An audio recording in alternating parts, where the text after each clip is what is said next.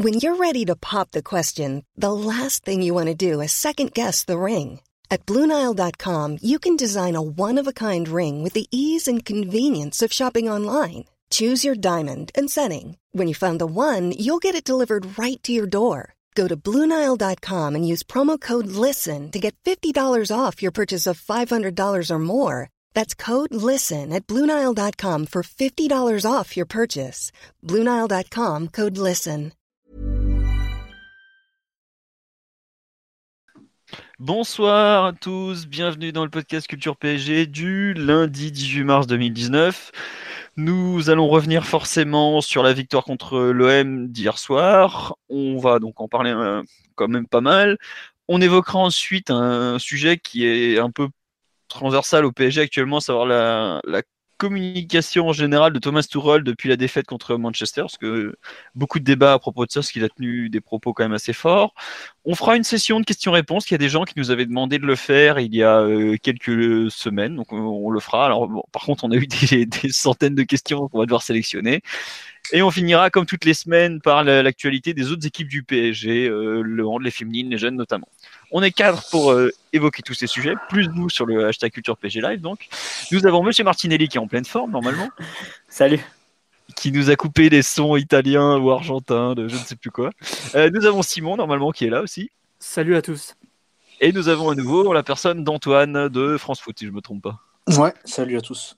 Voilà, donc euh, oui, cette voix à l'accent sudiste n'est pas celle de Ryan qu'on salue, mais c'est bien celle de Antoine. On va attaquer tout de suite sur le PSGOM d'hier soir. Donc, bonsoir aux gens sur le live. Il y a déjà des, personnes en train de, de discuter. Les habitués sont déjà en place, donc bonsoir à eux. Euh, bonsoir aux nouveaux aussi. Donc, euh, victoire 3-1 face à l'OM avec des buts de Mbappé à la 45e plus 2, donc on peut même dire 47e en gros. Égalisation de Valère Zermain à la, 50, à la 46e, pardon. But de Di Maria à la 55e pour reprendre l'avantage. Et le même Di Maria qui envoie un coup franc fantastique en pleine lue à la 66e, 66e après avoir provoqué l'expulsion de Mandanda. Le fameux pouls du match, j'imagine que il sera pour moi. Euh, voilà, donc euh, une rencontre un peu particulière de par le, le contexte. Déjà, lié à ces matchs et encore plus lié à la situation parisienne, enfin, le PSG, je trouve, avait tout à perdre dans cette rencontre, à savoir qu'il devait gagner sous peine de, vraiment euh, rentrer dans une période compliquée, surtout avec la trêve internationale qui commence. Et finalement, bah, ça a été fait. Paris avait pas beaucoup de marge, euh, je pense euh, notamment en termes de joueurs, parce qu'il y avait quand même beaucoup, beaucoup d'absents. L'OM arrivait sur une belle série. Je pense que c'est assez fou de dire ça, mais c'était peut-être le plus équilibré dans, avant le match depuis des années. Et finalement, bah, euh, la victoire parisienne est très logique. Il y a une première mi-temps où c'est pas si dominé que ça par le PSG au final, même si Paris a le ballon, il y a assez peu d'occasions. Arrive ce but euh, du 1-0 sur un contre euh, quand même magnifique. Mais l'OM se remet dans le match dès le retour des, vestiaires, vraiment de façon assez inattendue, parce qu'il marque, je crois, après 45 secondes de jeu. Enfin, c'est un truc. Et finalement, sur la durée du match, il n'y a pas eu de photo entre les deux équipes. Le PSG était bien trop fort en seconde période pour cet OM, qui en plus a dit ça. Le match est arrêté pratiquement à l'heure de jeu, avec l'enchaînement carton rouge, euh, but du 3-1. Bon, le score aurait pu, être encore plus lourd, mais globalement, ça reste une victoire bien construite, je dirais le petit Colin Dagba a dit euh, après la rencontre qu'ils avaient bien géré leur match. Je pense que c'est vraiment le, mot qui convient, gérer. Euh, une mi-temps pour voir, pour, pour jauger et accélérer. Ensuite, donc euh, voilà. Mathieu, Antoine, pour compléter sur ce pouls du match un peu très rapide que j'ai fait. J'ai pas forcément la même lecture du match que toi, Philo. Je trouve que Paris a eu toutes les peines du monde, au moins pour un mi-temps, à interpréter un peu l'organisation défensive marseillaise à comprendre quels étaient les espaces qui fermaient et quels étaient les espaces qui ouvraient. Ça a donné beaucoup de confusion avec le ballon en, première mi-temps, avec un système qui ne fonctionnait pas vraiment. Pourtant, Tourelle avait répété le, le Paredes devant la défense et Verratti à gauche. On avait vu en coupe face à Dijon, il me semble, qui avait donné une orgie offensive. Là, ça n'a pas du tout été le cas. Le mouvement était beaucoup plus, euh, beaucoup plus réduit. Euh, donc, une première mi-temps qui s'est soldée quasiment à chaque possession parisienne soit par du, du, jeu long, soit par des parts de balles au milieu. Et l'exemple le plus flagrant, ça a été, ça a été celui de Daniel Alves, qui pouvait recevoir la balle dans des conditions assez favorables, dans des interlignes, dans des, intervalles, et qui la perdait immédiatement en prenant la pression, en étant trop lent à se retourner. Donc, euh, mais au final, sur un match que certes où tu as le ballon, où tu concèdes absolument rien, parce que Marseille était venu essentiellement pour, pour défendre, on va dire, ou pour, pour tenir, pour cadrer Paris, c'est à mes yeux trois individualités qui font, qui font la différence sur le match. Euh, trois individualités qui font un match à 9 sur 10 si on veut, si on veut schématiser, pendant que le reste fait un match entre 2 et 6. Donc, euh, très mauvais ou moyen bon. Euh, c'est Verratti qui a pris les choses en main au milieu de terrain en, faisant exploser le système de Tourelle et la disposition initiale du match en allant chercher le ballon lui-même devant la défense. c'est Mbappé qui a été d'une justesse parfaite, au moins sur la première période, dans tout ce qui était jeu de haut but, dans ses dribbles, dans sa capacité à refaire monter l'équipe et à gagner des mètres. Et enfin, évidemment, l'homme du match, c'est Di Maria qui a, qui a livré peut-être son meilleur match au PSG et pourtant il en a fait quelques, quelques-uns sublimes. Mais il a absolument tout réussi, il était en état de grâce hier et qui a gagné le match. Euh, enfin, les trois buts, c'est trois, trois coups de génie de, de sa part. Donc, euh, Donc au final, je pense que c'est ce, qui, ce qui fait tourner le match dans, dans le sens de Paris, qui n'a pas eu besoin de, de, produire un, un match si abouti collectivement. Ça a été un match assez pauvre en occasion des deux côtés. Mais le, niveau de certaines individualités était beaucoup trop fort, pour, euh, beaucoup trop élevé pour, pour, l'OM, et qui n'avait pas les moyens de, résister à, trois joueurs de la classe de Verratti, de Mbappé et évidemment de Di Maria. Ok.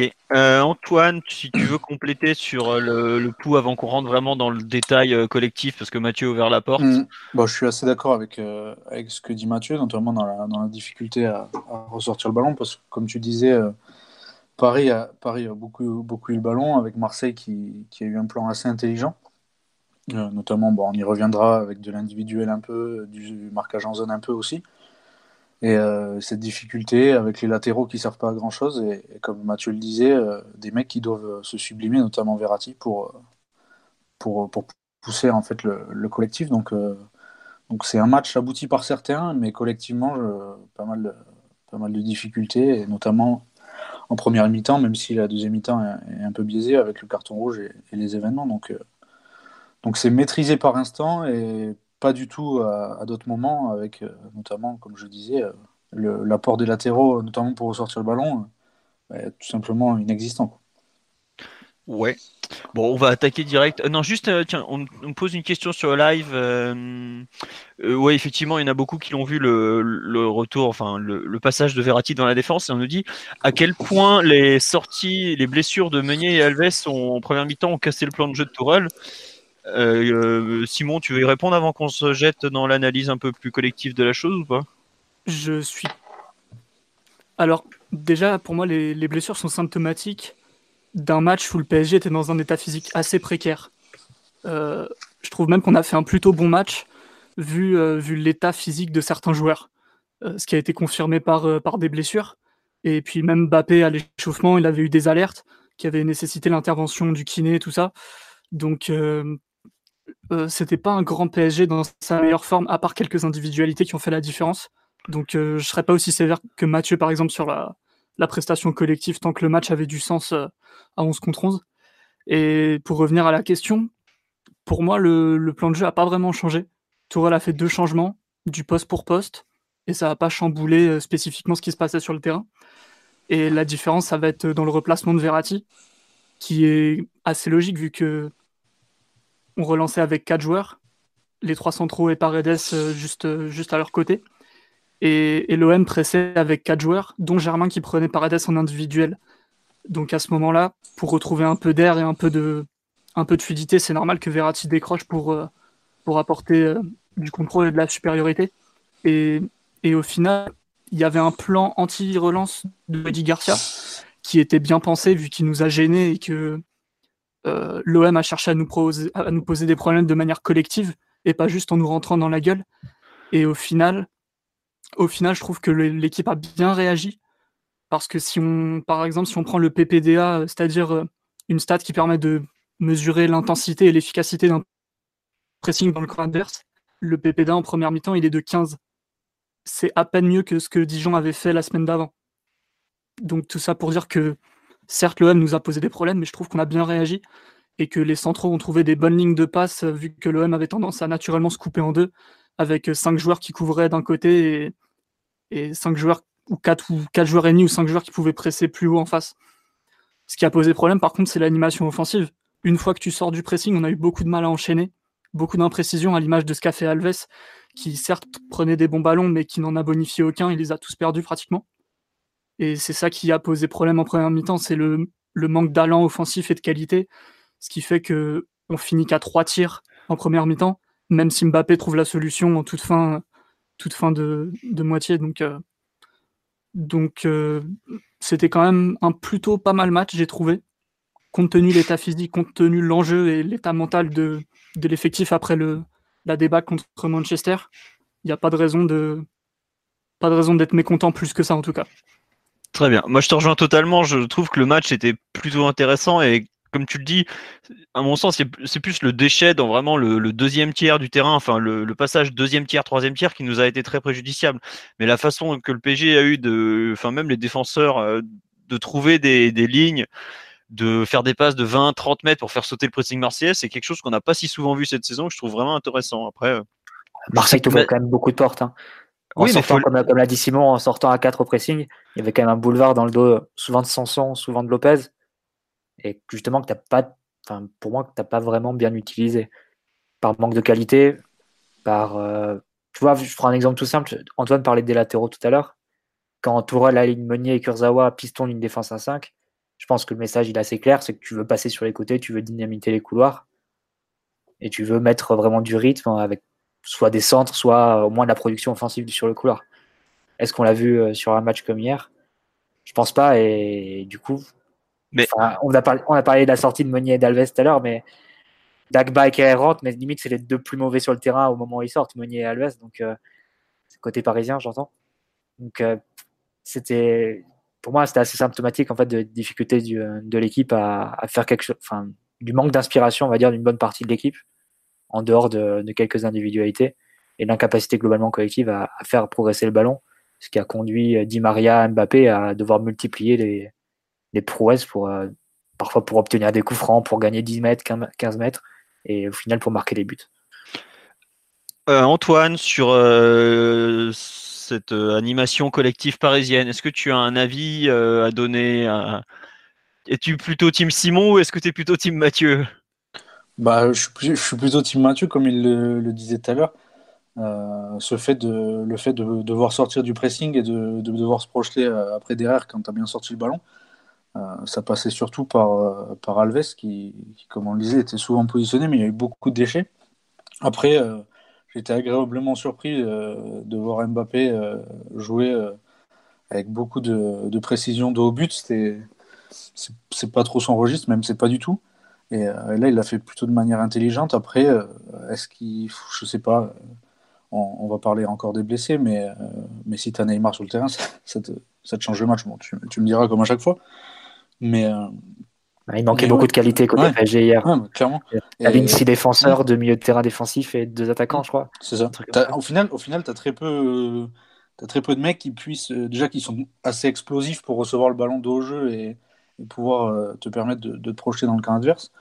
Euh, et, est-ce que tu as les qualités après sur les côtés d'avoir des mecs, même euh, ne serait-ce qu'un latéral euh, qui est piston, je pense pourquoi pas Kurzawa, de, rentrer dans, le cœur du jeu pour t'offrir une solution, soit à Verratti, soit à un central pour, pour casser la, première ligne de pressing. Surtout que les deux milieux étaient, souvent pris en, individuel. Donc, donc il y a eu ces difficultés. Après le match, avait pas un saut collectivement catastrophique. Paris s'en est bien sorti, a plutôt maîtrisé à gérer son avantage, mais il y a eu pas mal de difficultés et, beaucoup de, un peu de temps pour, euh, pour lire euh, un peu ce que, ce que Marseille faisait euh, sans ballon.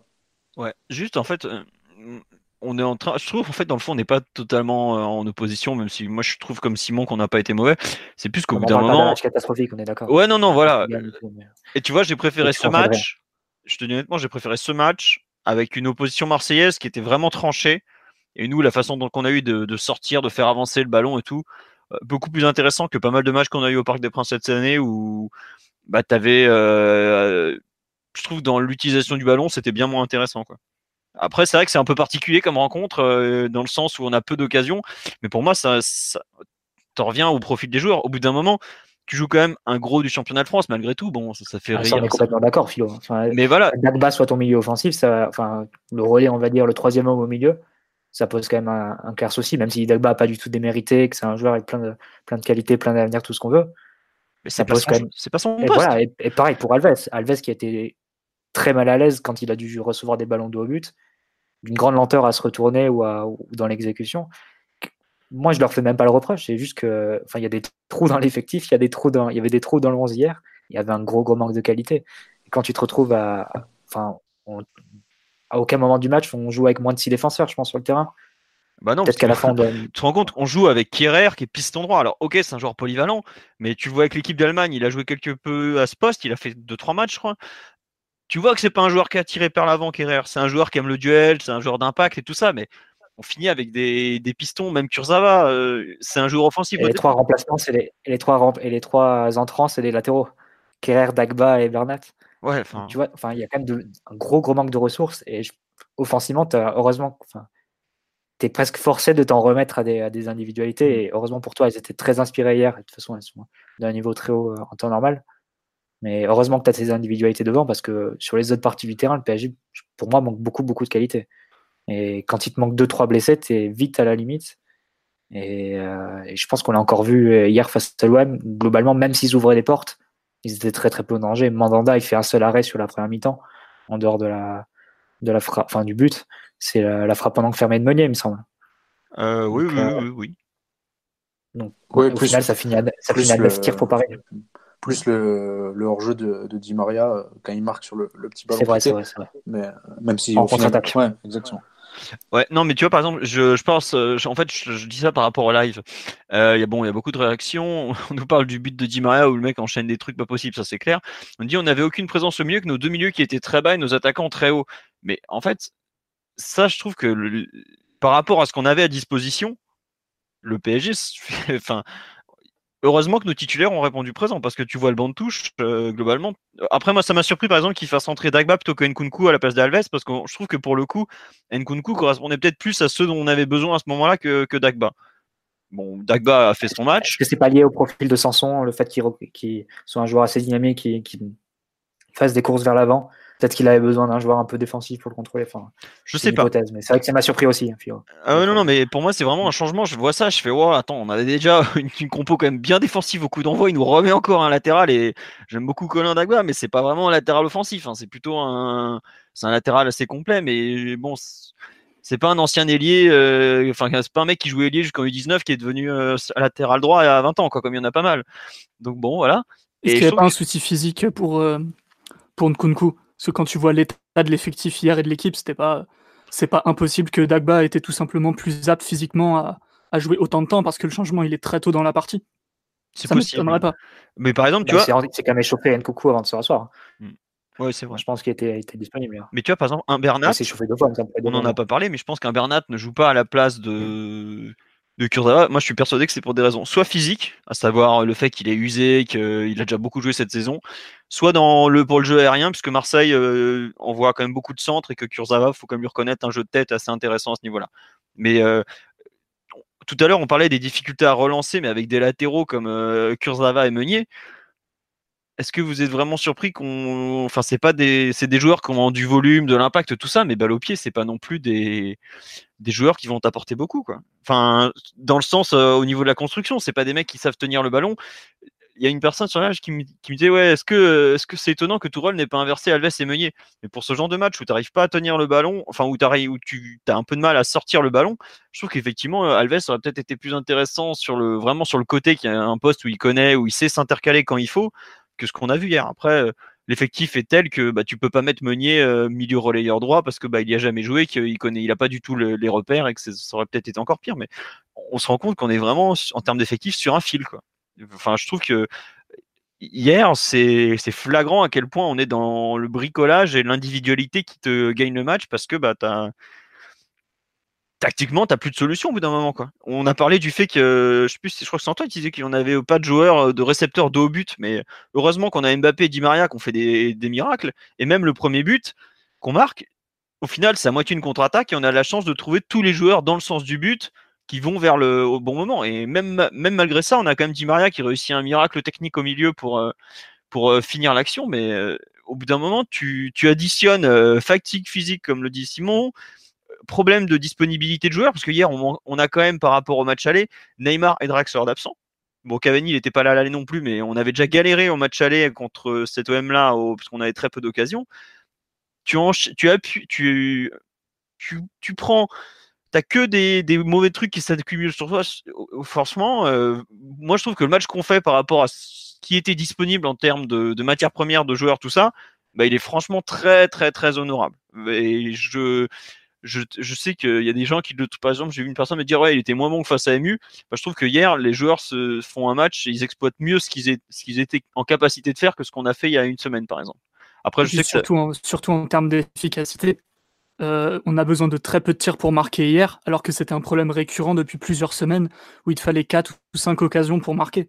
Alors que là, au moins, tu as pu euh, rapidement faire la, la décision euh, au tableau d'affichage grâce à ton efficacité que tu as retrouvé un petit peu. Bah, disons que le coup franc de, de, Di Maria est un peu plus difficile à mettre que le face-à-face de Mbappé face à Manchester United, effectivement. Ah, en termes d'expected goal, je pense que ça n'a rien à voir. Ah ouais, mais bon. Il a... sait que les expected goals, au final, Paris finit à 0-5 hein, ce match, hein, sans compter le penalty.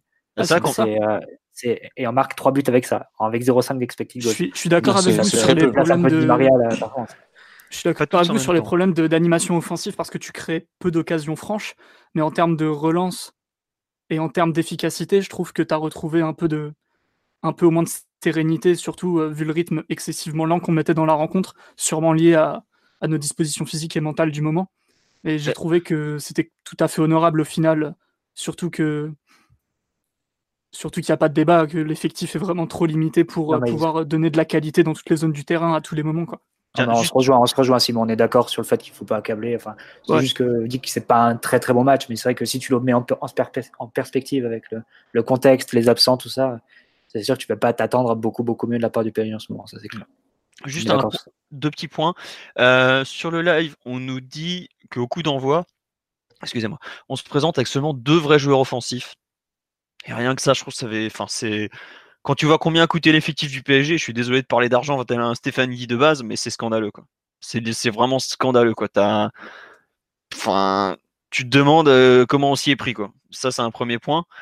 Et on nous parle effectivement de l'importance de Neymar ou même celle de Draxler, mais effectivement sur ce genre de match, tu vois qu'il y a des joueurs qui te manquent quoi. Et tu reviens on en revient un peu toujours à l'effectif parce que c'est un des grands fils euh, conducteurs de la saison, mais tu es, obligé de le considérer euh, pratiquement à chaque rencontre. Donc voilà. Et il y avait un dernier point sur lequel j'avais vu, on nous dit, euh, ah tiens, oui, c'était sur les latéraux. Kurzawa et Meunier sont des joueurs aptes à casser le pressing individuellement dans les bonnes conditions. Après, c'est surtout aussi qu'ils sont hauts et isolés au final sur le match quand ils touchent le ballon. Et ça, par exemple, euh, c'est un point qu'on a, sur lequel on a régulièrement, euh, qu'on a régulièrement évoqué pendant les podcasts, c'est savoir l'utilisation assez moyenne des latéraux dans ce, dans ce PSG là. C'est un point récurrent et ça, je pense que ça fait partie des grands chantiers de, de Tourelle pour l'année prochaine. C'est comment inclure les, un peu mieux les latéraux dans les, dans le jeu tout simplement. Je sais pas ce que vous en pensez, mais euh, je bah pense après, Vas-y Antoine. vas-y Antoine, vas-y. Après, je, je suis pas sûr aussi que, que à l'heure actuelle, tu les latéraux qui, qui a assez de qualité pour les inclure dans le jeu euh, de, manière, euh, de manière correcte et pour maximiser euh, que ce soit les sorties de balles ou, ou toute autre combinaison collective. Tu vois des, des joueurs qui sont limités. hier, tu joues, tu joues avec, avec deux latéraux qui, qui, ont un mauvais pied qui est catastrophique et inutilisable. Donc déjà, ça te limite pas mal de possibilités sur les sorties de balles. et puis, est-ce que tu as des mecs, est-ce que Meunier et Kurzawa ont assez de QI pour... tu parlais que Alves sait s'intercaler au bon moment. Euh, je suis pas certain que, que Thomas Meunier euh, et Levin Kurzawa euh, sachent le faire. Donc, donc ouais, il y a un problème au niveau des, latéraux et de leur utilisation, que ce soit pour tout mouvement collectif ou, toute combinaison ou toute sortie de balle. Mais après, après je pense que Tourelle, il, sait aussi, il sait aussi ce qu'il a comme matière dans les mains. Et, et il, fait, bah, il fait comme depuis le début de saison, il fait avec. Et, de quitte à, à limite ne pas ne pas les utiliser même si bon c'est au final tu vois tu vois que les mecs seraient précieux et, si on prend bon c'est l'exemple parfait mais mais tu vois ne serait-ce qu'un mec comme Zinchenko à City même si c'est un milieu de terrain de formation le mec euh, enfin c'est des joueurs qui t'offrent beaucoup de possibilités et à Paris euh, on en revient toujours à la qualité de l'effectif, mais, mais aujourd'hui, tu n'as pas ça. Ouais. Tu n'as pas ça. Tu, Euh, tu as Omar qui est prêt à te sauter dans les bras, Antoine, pour avoir dit que nos deux latéraux étaient un peu justes en termes de QI football. Je- ne t'inquiète pas si tu reçois des, des photos étranges en message privé, c'est normal.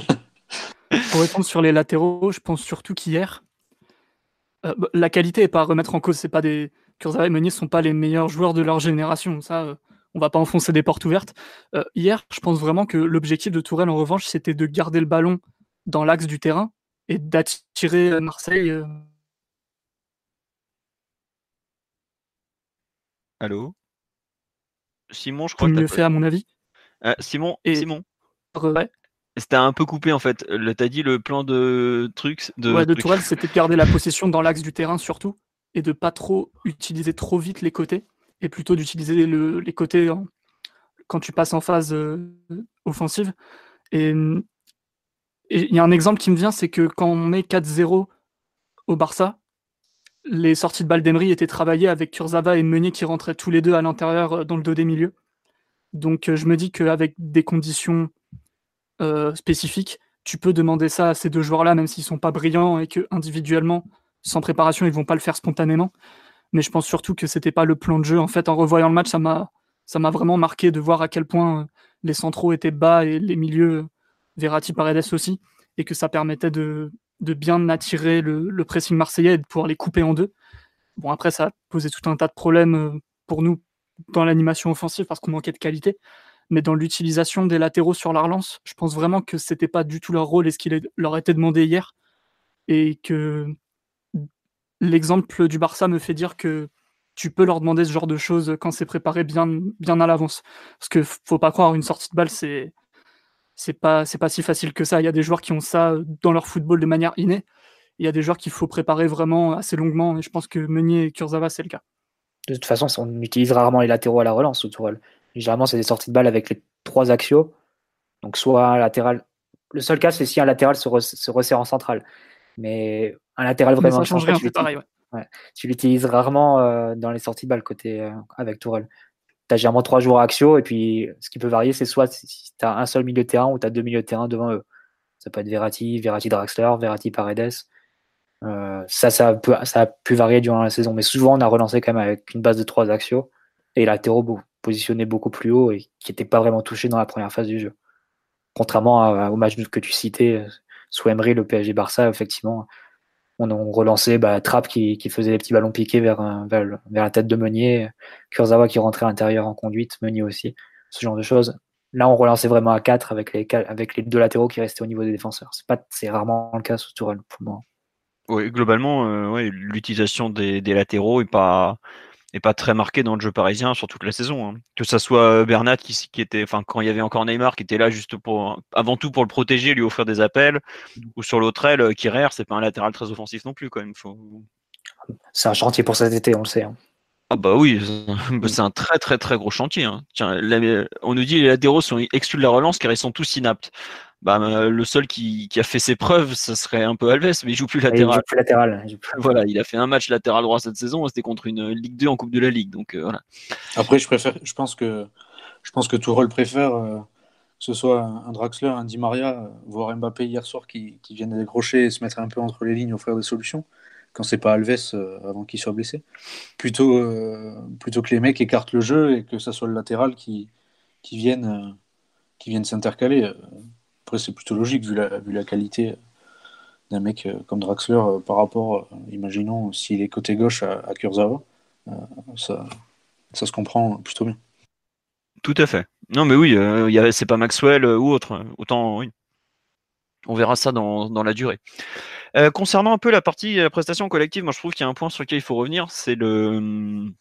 Bah, Mathieu, on a, elle a commencé à l'évoquer, ça a été le, le recentrage de Verratti. Et je voudrais. Qu'est-ce que vous avez pensé justement à la fois de ce recentrage et un peu de le, le- comment dirais-je de l'association avec Paredes que ah Mathieu est parti là. il a dégainé le Non. micro Non, mais c'était c'était intéressant parce que on a eu plusieurs, euh, plusieurs scénarios, euh, ou scénarii, comme on veut, euh, autour de, de- du duo Verratti-Paredes euh, sur les derniers matchs, euh, que ce soit en double pivot ou bien, ou bien à trois au milieu avec euh, Paredes qui était systématiquement en point de basse, dans ce cas-là, et Verratti qui jouait plus haut relayeur gauche. c'est dans sa disposition qu'on commence le match hier. Et rapidement, je ne sais pas si c'est ça, si ça a été concerté avec Toral ou si c'est Verratti qui a pris ses responsabilités. J'ai plutôt tendance à penser que c'est sa deuxième solution. globalement, on sort de ça. on sort du jeu de position très, très normé, on va dire, de Tourelle, qui est de dire voilà, chacun a sa zone, chacun respecte sa zone, et c'est le ballon qui doit, qui doit bouger et, et arriver jusqu'aux joueurs, et pas les joueurs qui doivent se déplacer pour toucher le ballon. Là, on est sorti de ça. Verratti a repris sa liberté et est venu aider Paredes et, et diriger le jeu du PSG, tout, simplement. Je ne sais pas si ça a amélioré la, possession parisienne, parce que quand tu changes comme ça, tu introduis forcément une notion de désordre et de. Et voilà, tu t'introduis une confusion, tu changes de système, tu changes de plan. Par contre, ça a donné quelques actions ponctuelles de Verratti, pour moi, de grande classe. Tu as eu physiquement la sensation que c'était lui qui avait pris les commandes du jeu de l'équipe et qui dirigeait l'équipe à un moment du match. Et je pense notamment en début de deuxième période, ça m'a marqué sur quelques actions. Tu avais l'impression que c'était vraiment lui qui avait décidé de prendre la balle et d'aller gagner le match. Et je trouvais que c'était une sensation assez forte en, voyant, le, match de Verratti. Et une, exhibition de personnalité, on peut le dire, hein. très, comme très peu de milieux sont capables de le faire ou sont capables de le montrer sur des matchs, sur des matchs importants. Donc voilà, je, ne peux pas dire que ça a amélioré tant que ça la possession parisienne parce que de toute façon il manquait des récepteurs devant ou entre les lignes pour, euh, pour faire le lien entre la base du jeu et, et, euh, le duo Di Maria Mbappé. Mais ponctuellement sur des actions précises, euh, on a vu la classe de Verratti et, et, ça a pu permettre de faire la différence et de, de, trouver des solutions devant et de décaler Marseille. Donc voilà, mais c'est vrai que c'est, on est encore en chantier. Hein. C'est clair, le, chantier du milieu, on a parlé des latéraux. L'autre chantier, c'est celui du milieu de terrain. On n'a pas encore la combinaison et on tient beaucoup euh, à la classe de Verratti qui, globalement aura formé un milieu à 1 toute la saison et qui s'en sera, malgré tout bien sorti. Bah, il, a, il a eu deux, trois partenaires différents, mais c'est vrai que le fil bah, directeur. Marquinhos souvent il des redescendeurs des centraux. ah, non non mais on a été dans un grand bricolage euh, alors qu'on doit en être à peu près à combien 45 matchs là cette saison déjà? C'est bien, c'est bien, ça veut tout dire quoi. Euh, Antoine ou Simon sur euh, Verratti et peut-être aussi un peu plus Paredes justement? Bah j'ai un avis un peu différent de Mathieu. Je me suis déjà un petit peu expliqué tout à l'heure sur ça, mais j'ai trouvé que, que le comportement de Verratti à ce moment-là, il était adapté déjà au problème que Marseille posait. Et surtout, ça a vraiment amélioré nos phases de possession. Parce que depuis tout à l'heure, on parle du pressing de Marseille comme d'un truc gênant. Mais au final, Marseille n'a pratiquement jamais récupéré le ballon dans notre camp, euh, ou en tout cas dans nos 40 mètres. Un peu plus vers le rond central, parce que là, c'était des moments où les récepteurs pouvaient perdre le ballon. Mais sur notre première ligne de relance, Marseille a posé très peu de, de problèmes graves, entre guillemets. En tout cas, très peu de pertes de balles, notamment parce que des joueurs comme Silva, Verratti ou Paredes ont cette capacité à ne jamais rendre un ballon lorsqu'ils prennent pas trop de risques. Et, du coup, ça a vraiment amélioré la relance, à mon avis. Et on était dans une configuration où tu attends de tes milieux qui trouvent la solution et qui trouvent des passes ou des conduites de balles. Et au final, ça s'est organisé de telle manière que c'était plus les centraux qui avaient, avaient la, clé entre les mains, ou en tout cas entre les pieds. Et c'est eux qui ont trouvé les passes qui font mal et on l'a vu, on l'a vu régulièrement. Euh, ne serait-ce que l'action où Mandanda se fait expulser, c'est Silva qui trouve un ballon euh, très très inspiré. Et en tout cas, euh, il faut, vraiment de la personnalité pour tenter une passe pareille plein axe vers, vers Dagba. Et ça amène le décalage pour Mbappé qui, qui, amène Mandanda à se faire exclure. Donc j'ai trouvé que c'était quand même très positif. surtout dans la mesure où Garcia avait vraiment voulu nous, nous bloquer. C'est pas comme si c'était juste un petit pressing de circonstance euh, histoire d'eux. Il y avait un, plan très précis où il avait demandé à Germain de prendre Paredes en individuel. Paredes qu'il connaît bien vu qu'il l'a eu un petit peu comme joueur à la Roma. Et il a demandé à son attaquant de se sacrifier pour, euh, le marquer euh, un peu à l'ancienne. Hein. Vraiment, il le suivait pratiquement partout.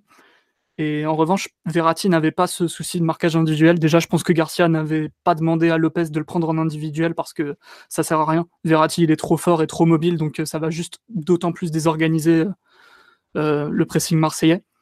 Mais c'est ça qui a quand même amené des bonnes solutions, à mon avis.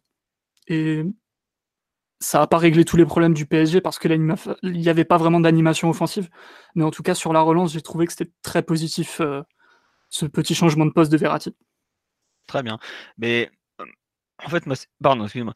Ce qui me gêne un peu dans ça, c'est que, ok, Verratti vient redescendre, mais au final, tu, sachant qu'on avait personne pour être un cran plus haut, il, se rend, il rend service à l'équipe, mais il, handicape aussi un petit peu du, d'un autre côté, quoi. Et vu à quel point on n'arrivait pas à construire, est-ce qu'il n'a pas aussi été peut-être un peu trop impatient malgré tout?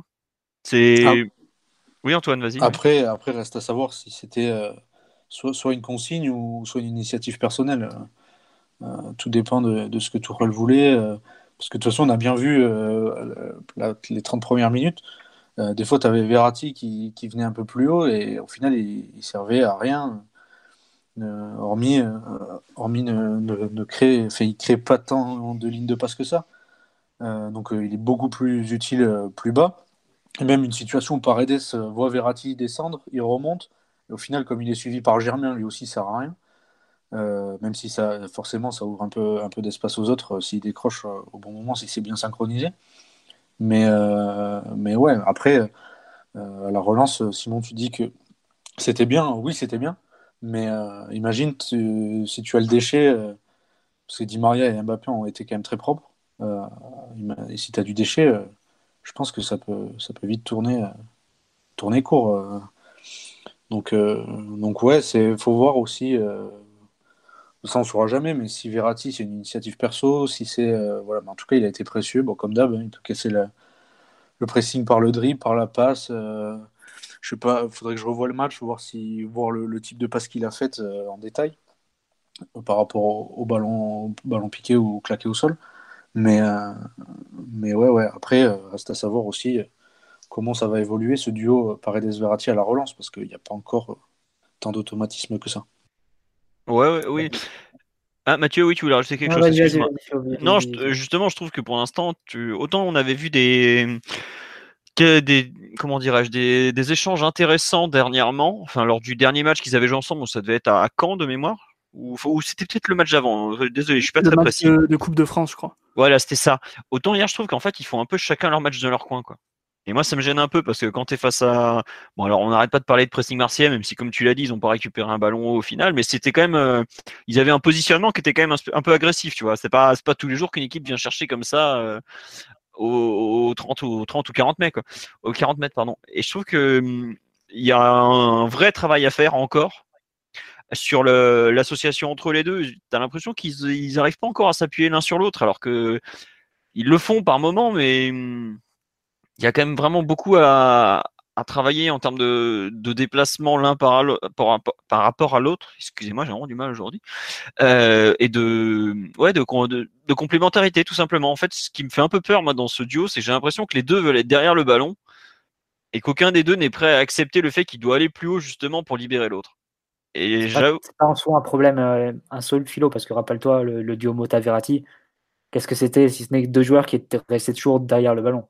Eh ben, écoute, Je suis d'accord avec toi, mais j'ai revu des extraits. Et eh ben, je trouve que Mota allait plus naturellement vers l'avant et il avait une vraie capacité à se mettre dos au jeu justement pour servir de relais à Verratti, lui ouvrir le jeu que ce que le fait Paredes. Alors après, c'est très, euh, très, juste, mais là tu parles d'un joueur à l'intelligence de jeu qui est assez inégalable et, pour, euh, enfin, il faut aller, il faut aller pêcher un joueur qui a été formé à la Masia euh, en bouffant des, vidéos de Philippe Cocu et de, de Guardiola à l'époque. C'est c'est sûr, mais non, mais juste en fait, euh, évidemment, on les compare à la crème de la crème. Le duo Mota Verratti, ça a été une référence européenne pendant des années. Donc, as raison de signaler, c'est vrai que Mota faisait souvent ça, il, enfin, il allait se mettre un peu plus haut, servir de relais de haut jeu, faire une petite passe en retrait, euh, servir appui de haut jeu.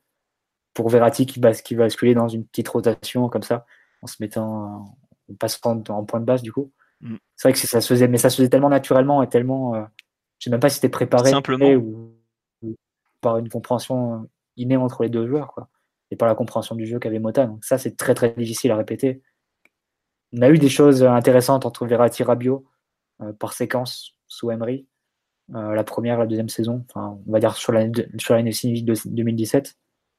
Pas avec beaucoup de régularité et on a eu toujours du mal à équilibrer tout le reste. Mais bon, c'est vrai que façon Verratti Paredes, c'est vraiment les premiers pas et on en est encore au tout, tout début. Hein. joueurs je pense ils vont manquer là en ce moment surtout de temps et de travail. Parce que Paredes, ça fait pas longtemps qu'il est là.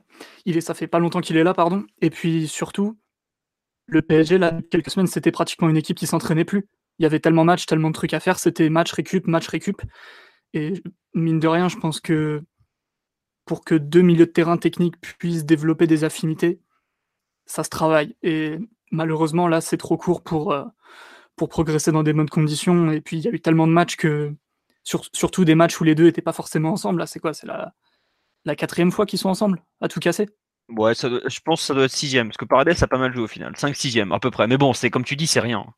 Ouais, après, il faudra voir, comme je, comme je disais à Simon hier après le match, euh, Paredes, c'est un mec qui a été habitué au Zénith à, être euh, le premier relanceur et, l'unique relanceur euh, au pire. Et avec l'Argentine, c'est pas l'unique relanceur, mais c'est lui un peu qui, qui est à la base.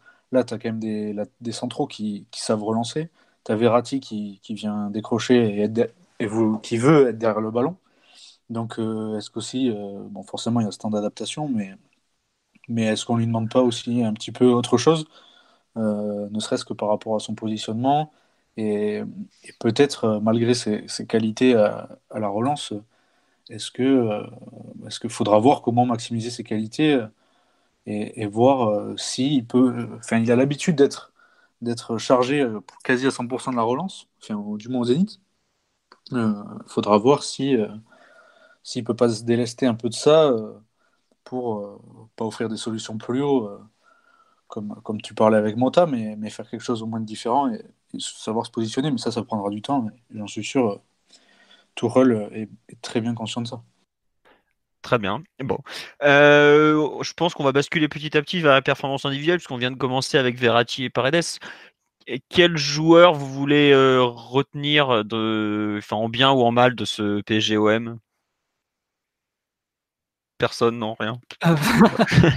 non, non allez-y, vas-y Simon. Bah, je vais juste finir sur Paredes.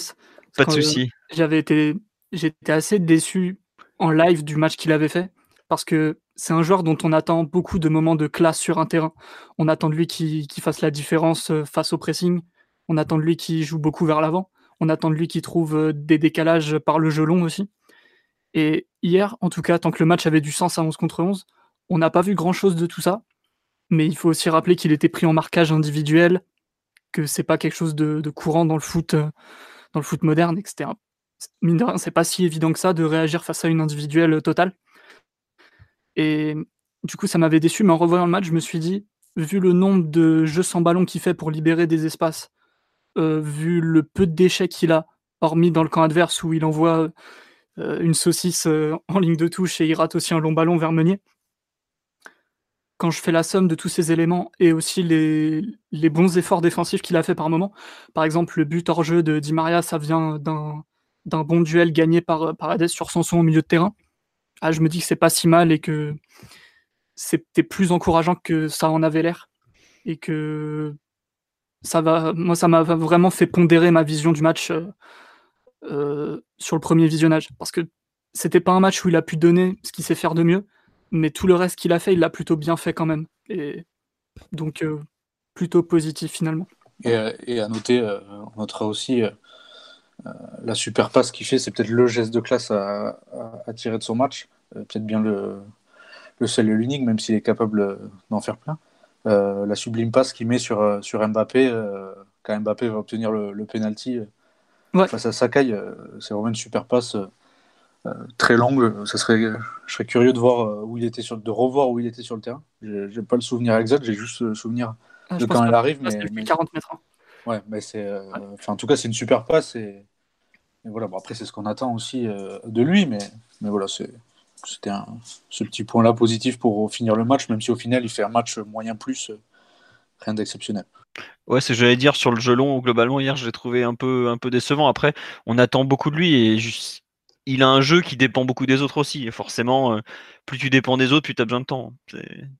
Le temps que les, choses se, mettent en place, que les joueurs se comprennent, c'est pas immédiat. Enfin, de temps en temps, il y a des joueurs qui se comprennent immédiatement, mais sur du, sur du jeu long comme ça, tu as un besoin de coordination qui est vraiment poussé à l'extrême, et forcément, ça, ça n'arrive pas comme ça. Euh, est-ce que vous voulez reparler, enfin, de quel autre joueur vous voulez parler? On me dit de parler de Maria. Ben, évidemment qu'il faut parler de Di Maria, mais qui veut se lancer ou je peux en parler? Moi, il n'y a pas de souci.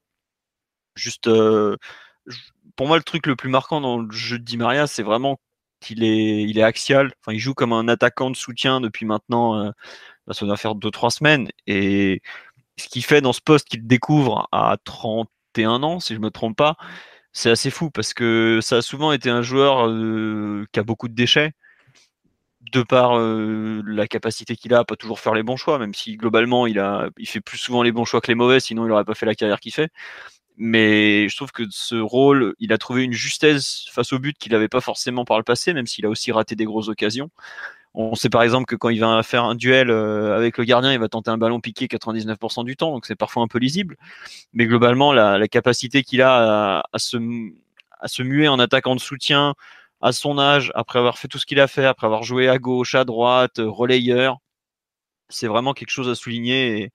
Il y a toujours ce pied gauche qui est extraordinaire, mais je trouve qu'il est dans une phase où il, montre des, qualités qu'on lui découvre presque encore. Et rien que ça, c'est fou. Quoi.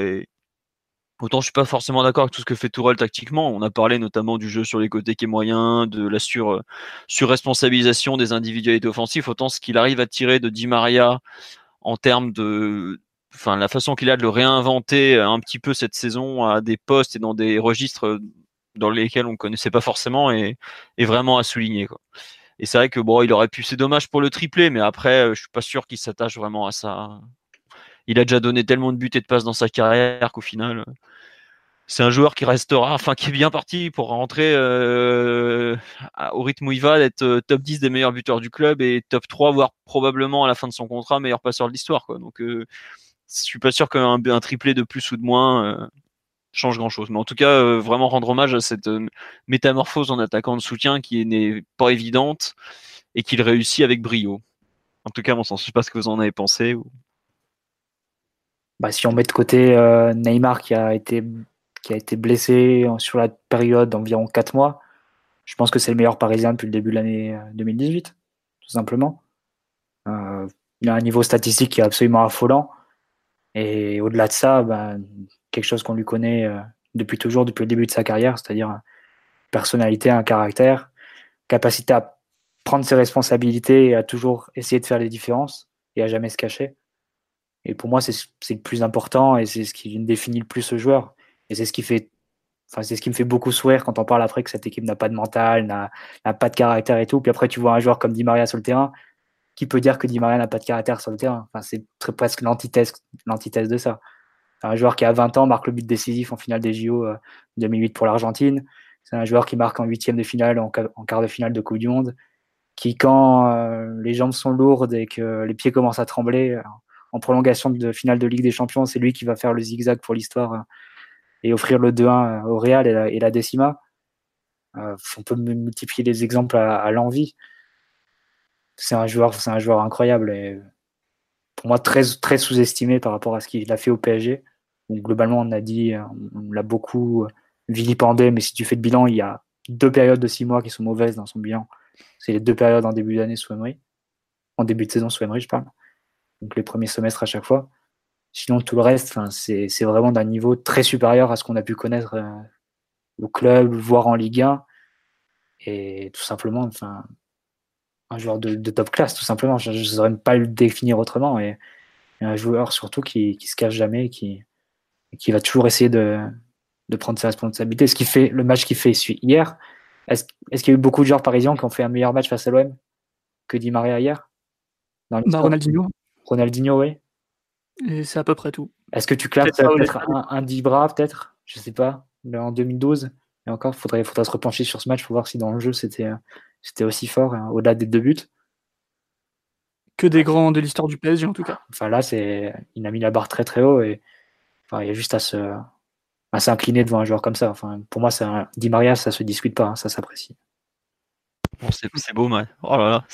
Il y a Omar qui va te, t'envoyer le cachet phrase de légende, t'inquiète pas. Non, ça, c'est le slogan de la Roma en plus. D'accord. Non, non, c'est, marrant. Non, il y a un truc, une remarque sur la live que je trouve très juste, c'est. Euh, attendez, je l'ai reperdu. Euh, voilà. Euh, un moment, Jean comparant son apport à celui de Pastore, vraie légende. Et c'est vrai que c'est un peu facile de les opposer, mais Di Maria, je trouve, ne bénéficie pas de la cote d'amour qu'il mériterait pourtant par rapport à, ce qu'il a accompli en fait. C'est un joueur qui a bah, toujours été. Il y a une raison, c'est parce qu'il parle pas français, Fio, c'est tout. Oh, En même temps, Il y a aussi- une en incompréhension. euh, il fait des phrases à base de ya ya ya ya, alors bon, c'est pas très grave qu'il parle pas Il y a aussi une incompréhension qui est que, soi-disant, Di Maria, quand tu le prends, c'est un passeport diplomatique pour la demi-finale de Ligue des Champions. Et ça n'a pas été le cas. Et ça, c'était peut-être pas fait pour être le cas. Et il C'est le porte cas ça un joueur. hein. Je te rappelle que Neymar aussi, son bilan depuis que depuis qu'on l'a recruté. Ouais, mais Neymar, c'est c'est Ouais, à cause de Neymar, c'est un joueur encore au-dessus de Di Maria. Mais je pense que aussi Di Maria, c'est typiquement le joueur que beaucoup de gens aiment bien détester parce qu'il a du déchet sur un terrain. Mais quand tu le remets dans le contexte des, bons clubs européens, des meilleurs clubs, t'as combien de mecs de 31 ans qui sont capables de faire autant que lui, de produire autant, d'avoir un tel rendement en occupant autant de positions différentes? C'est Ça se trouve pas sous le sabot d'un cheval. hein. C'est compliqué d'avoir un, un Di Maria dans une équipe. Bah, le PSG en a un et faut vraiment en profiter parce que tant qu'il est capable d'enchaîner des périodes comme ça où physiquement il, il se sent bien et, et même mentalement ça se ressent dans, dans tout ce qu'il fait et il, il prend beaucoup de bonnes initiatives, c'est vraiment extraordinaire d'avoir un, un joueur comme ça. Et moi je, je suis totalement, totalement conquis par ce que fait Di Maria depuis, depuis des mois maintenant. Très bien. Euh, Ant- bon, Antoine, tu veux rajouter un petit truc sur Di Maria ou pas? Bon, ça, ça a été assez bien résumé, ne serait-ce que, dans le contexte d'hier soir ou, même depuis qu'il est au PSG, mais bien sûr que c'est un, un joueur extraordinaire qui sait tout faire. euh. Et après, euh, si on devait revenir sur sa cote de popularité, euh, il n'a pas l'élégance en soi naturelle d'un Pastore, euh, il parle pas français, il est chiant à tirer les corners directs, mais bien sûr que c'est un joueur extraordinaire. Et, et ça, personne ne pourra lui enlever d'un point de vue statistique et même en règle générale. Encore ce qu'il fait hier, le mec est capable, est capable de, faire, de faire énormément. Et même euh, pour rappeler euh, le Liverpool-PSG euh, des phases de poule de, de Ligue des Champions, le- il joue, si mes souvenirs sont bons, il joue relayeur gauche À l'aller, ouais. à l'aller. Et le mec, euh, il se donne à, à 3000%. Je sais pas combien de kilomètres est fini. Peut-être que c'est biaisé. Mais, euh, mais il a fait je ne sais pas combien de sprints à haute intensité. Et c'est assez révélateur. En fait, peu importe où tu le mets, il se donne pour le maillot. Et, et en plus, il le fait bien. Donc, euh, donc il n'y a aucune raison de, critiquer Di Maria. Et les retournements de veste depuis un an sont tout à fait euh, compréhensibles, même si c'était pas très compréhensible de, le détester euh, au départ, euh, malgré son irrégularité. Il reste un joueur euh, incroyable qui sait tout faire, qui est précieux dans beaucoup, beaucoup de registres. Et, euh, voilà, tout simplement, c'est un excellent joueur et Paris a, a bien de la chance euh, de l'avoir. Mm, non, euh, pardon, plusieurs remarques sur le live. On nous dit le plus rassurant, c'est de se dire que notre coach fait plus confiance à Di Maria que nous. L'équipe est entre de bonnes mains. Oui, bah après c'est aussi le, propre des entraîneurs de savoir expliquer les, enfin apprécier et utiliser les joueurs. Mais bon, c'est vrai que c'est une bonne nouvelle. On nous dit est-ce que vous découvrez l'extra sportif? Oui, par les Français jouant à la faveur d'un joueur dans l'appréciation de certains, dans de certains supporters. Je ne vois pas en quoi c'est un problème. Bah ça c'est euh, c'est vrai, c'est pas vrai parce que Pastore a été adoré par le Parc des Princes dès ses débuts alors qu'il savait pas aligner une phrase en français quoi globalement. Aujourd'hui, euh, même Cavani ou Neymar qui ont quand même un- une belle cote d'amour. Euh, Bon, Cavani un peu plus, mais Neymar, il fait pas une phrase en français. Par exemple, Euh, Verratti, il a mis du temps à parler, à ma- à parler français, alors que ça a vite été un chouchou. Il n'y a pas forcément que ça, quoi. Moi, je pense que, comme dit Antoine, il y a aussi une histoire d'élégance naturelle, de, de tout ça, quoi. C'est pas, c'est pas le joueur forcément le plus élégant sur le terrain. Il a une conduite de balle un peu particulière. Il est, il a pas un port spécialement altier ou autre. Euh, bon, ça, ça n'aide pas. Après, c'est sûr que c'est chacun voit midi à sa porte. Moi, je sais que j'apprécie beaucoup son efficacité statistique notamment et, et donc voilà quoi. Mais bon. Tiens, on nous dit vous oubliez beaucoup de matchs de Di Maria quand même. Ses meilleures périodes au PSG sont celles où Neymar est blessé. Bien plus de matchs où il est décevant qu'extraordinaire. Et en C1, en C1, pardon, si vous faites le bilan, c'est pauvre. Vous emballez bien trop. Ah, c'est Alors- quand même oublié sa première saison avec euh, Blanc, euh, où on peut dire que Henrel avait, euh, avait fait une, une super saison dans ce rôle, euh, dans ce rôle axe droit. Non, en plus, non, plus sérieusement, je ne vais pas ta- tailler Blanc en plus parce que il avait, lui avait trouvé un très bon poste, comme ça, dans cette position euh, demi, euh, enfin axiale droite, on va dire. Entre, euh, il avait créé une vraie relation avec Verratti, et, euh, et c'est à partir de là, enfin, beaucoup de cette relation. Et Aurier. et Aurier aussi, oui. Bon, malheureusement, ça Merci. ça n'a pas été euh, ça a pas été les couloirs droits qui étaient plus alignés sur la fin de saison ou pas dans les bonnes conditions mais non beaucoup de la relance du PSG passait passait par ce côté droit Et c'était un côté vraiment très fort. Et, Di Maria, je pense qu'il bat le record de passes décisives dans le championnat de France dès sa première saison, il me semble, si je dis pas de bêtises. Je crois il, a 17 il le bat, il le bat. Un truc. Et il a, un apport, il a un apport aussi euh, en Ligue des Champions, bah, l'aller-retour face à, face à Chelsea.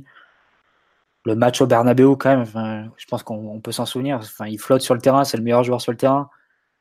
Euh, le lendemain du match, euh, tous les commentaires sur Marca, c'est pour dire euh, Pérez s'est trompé de le vendre, tout ça parce qu'il vend pas assez de maillots et tout ça. Donc c'est. Je pense qu'il y a quand même beaucoup d'injustice sur Di. Pareil sur, sur la saison avec Emery, il rate ses six premiers mois, sans doute ses six plus mauvais mois à Paris. Mais enfin, le 4-0 face au Barça, et tu peux rajouter le match face à Monaco en finale de la Coupe de la Ligue, tu peux rajouter les matchs face à Bordeaux aussi qui ont lieu dans cette période c'est des matchs de très très haut niveau. Le coup franc qu'il met face à Angers, un coup franc exactement pareil que, face à l'OM dans, la course au titre euh, pour, euh, pour rester euh, coude à coude avec Monaco. Enfin, il y a plein d'exemples. Et c'est un joueur sur lequel tu t'acharnes sur ses, sur ses défauts. Oui, c'est pas un joueur parfait parce que s'il réussissait tout ce qu'il tentait, il s'appellerait pas Di Maria, il s'appellerait Messi. Mais quand il réussit tout ce qu'il tente hier, bah, il s'appelle c'est proche de Messi. quoi. C'est très très fort ce qu'il fait. C'est quasiment parfait. Donc pour moi, on, on veut vraiment retenir que les, que les mauvais côtés du, du joueur de la pièce d'Imaria. Et c'est assez injuste par rapport à tous les bons côtés et tout ce qui peut t'amener par ailleurs. Quoi. Après, bon. Puis, moi, je le rejoins. Hein. Moi, je trouve que je rejoins un peu ceux qui disent qu'il n'est pas non plus. Euh, qu'il y, a eu des moments où on l'attendait, il n'était pas, il pas totalement là non plus. Tu vois, je pense notamment le double affrontement contre City. Euh, il est, il est nulle part quoi. l'année dernière face au Real, il est très mauvais aussi. Voilà, tu vois, c'est pour ça. Après... Elle, est, collée à gauche. Hein. Oui, oui, non, mais, il est mauvais. non, tu vois, je suis le premier à dire que Di Maria est peut-être euh, pas assez euh, mis en avant dans l'histoire parisienne, mais il y a aussi pas mal de matchs euh, où il est passé à travers et ça nous a fait mal, quoi.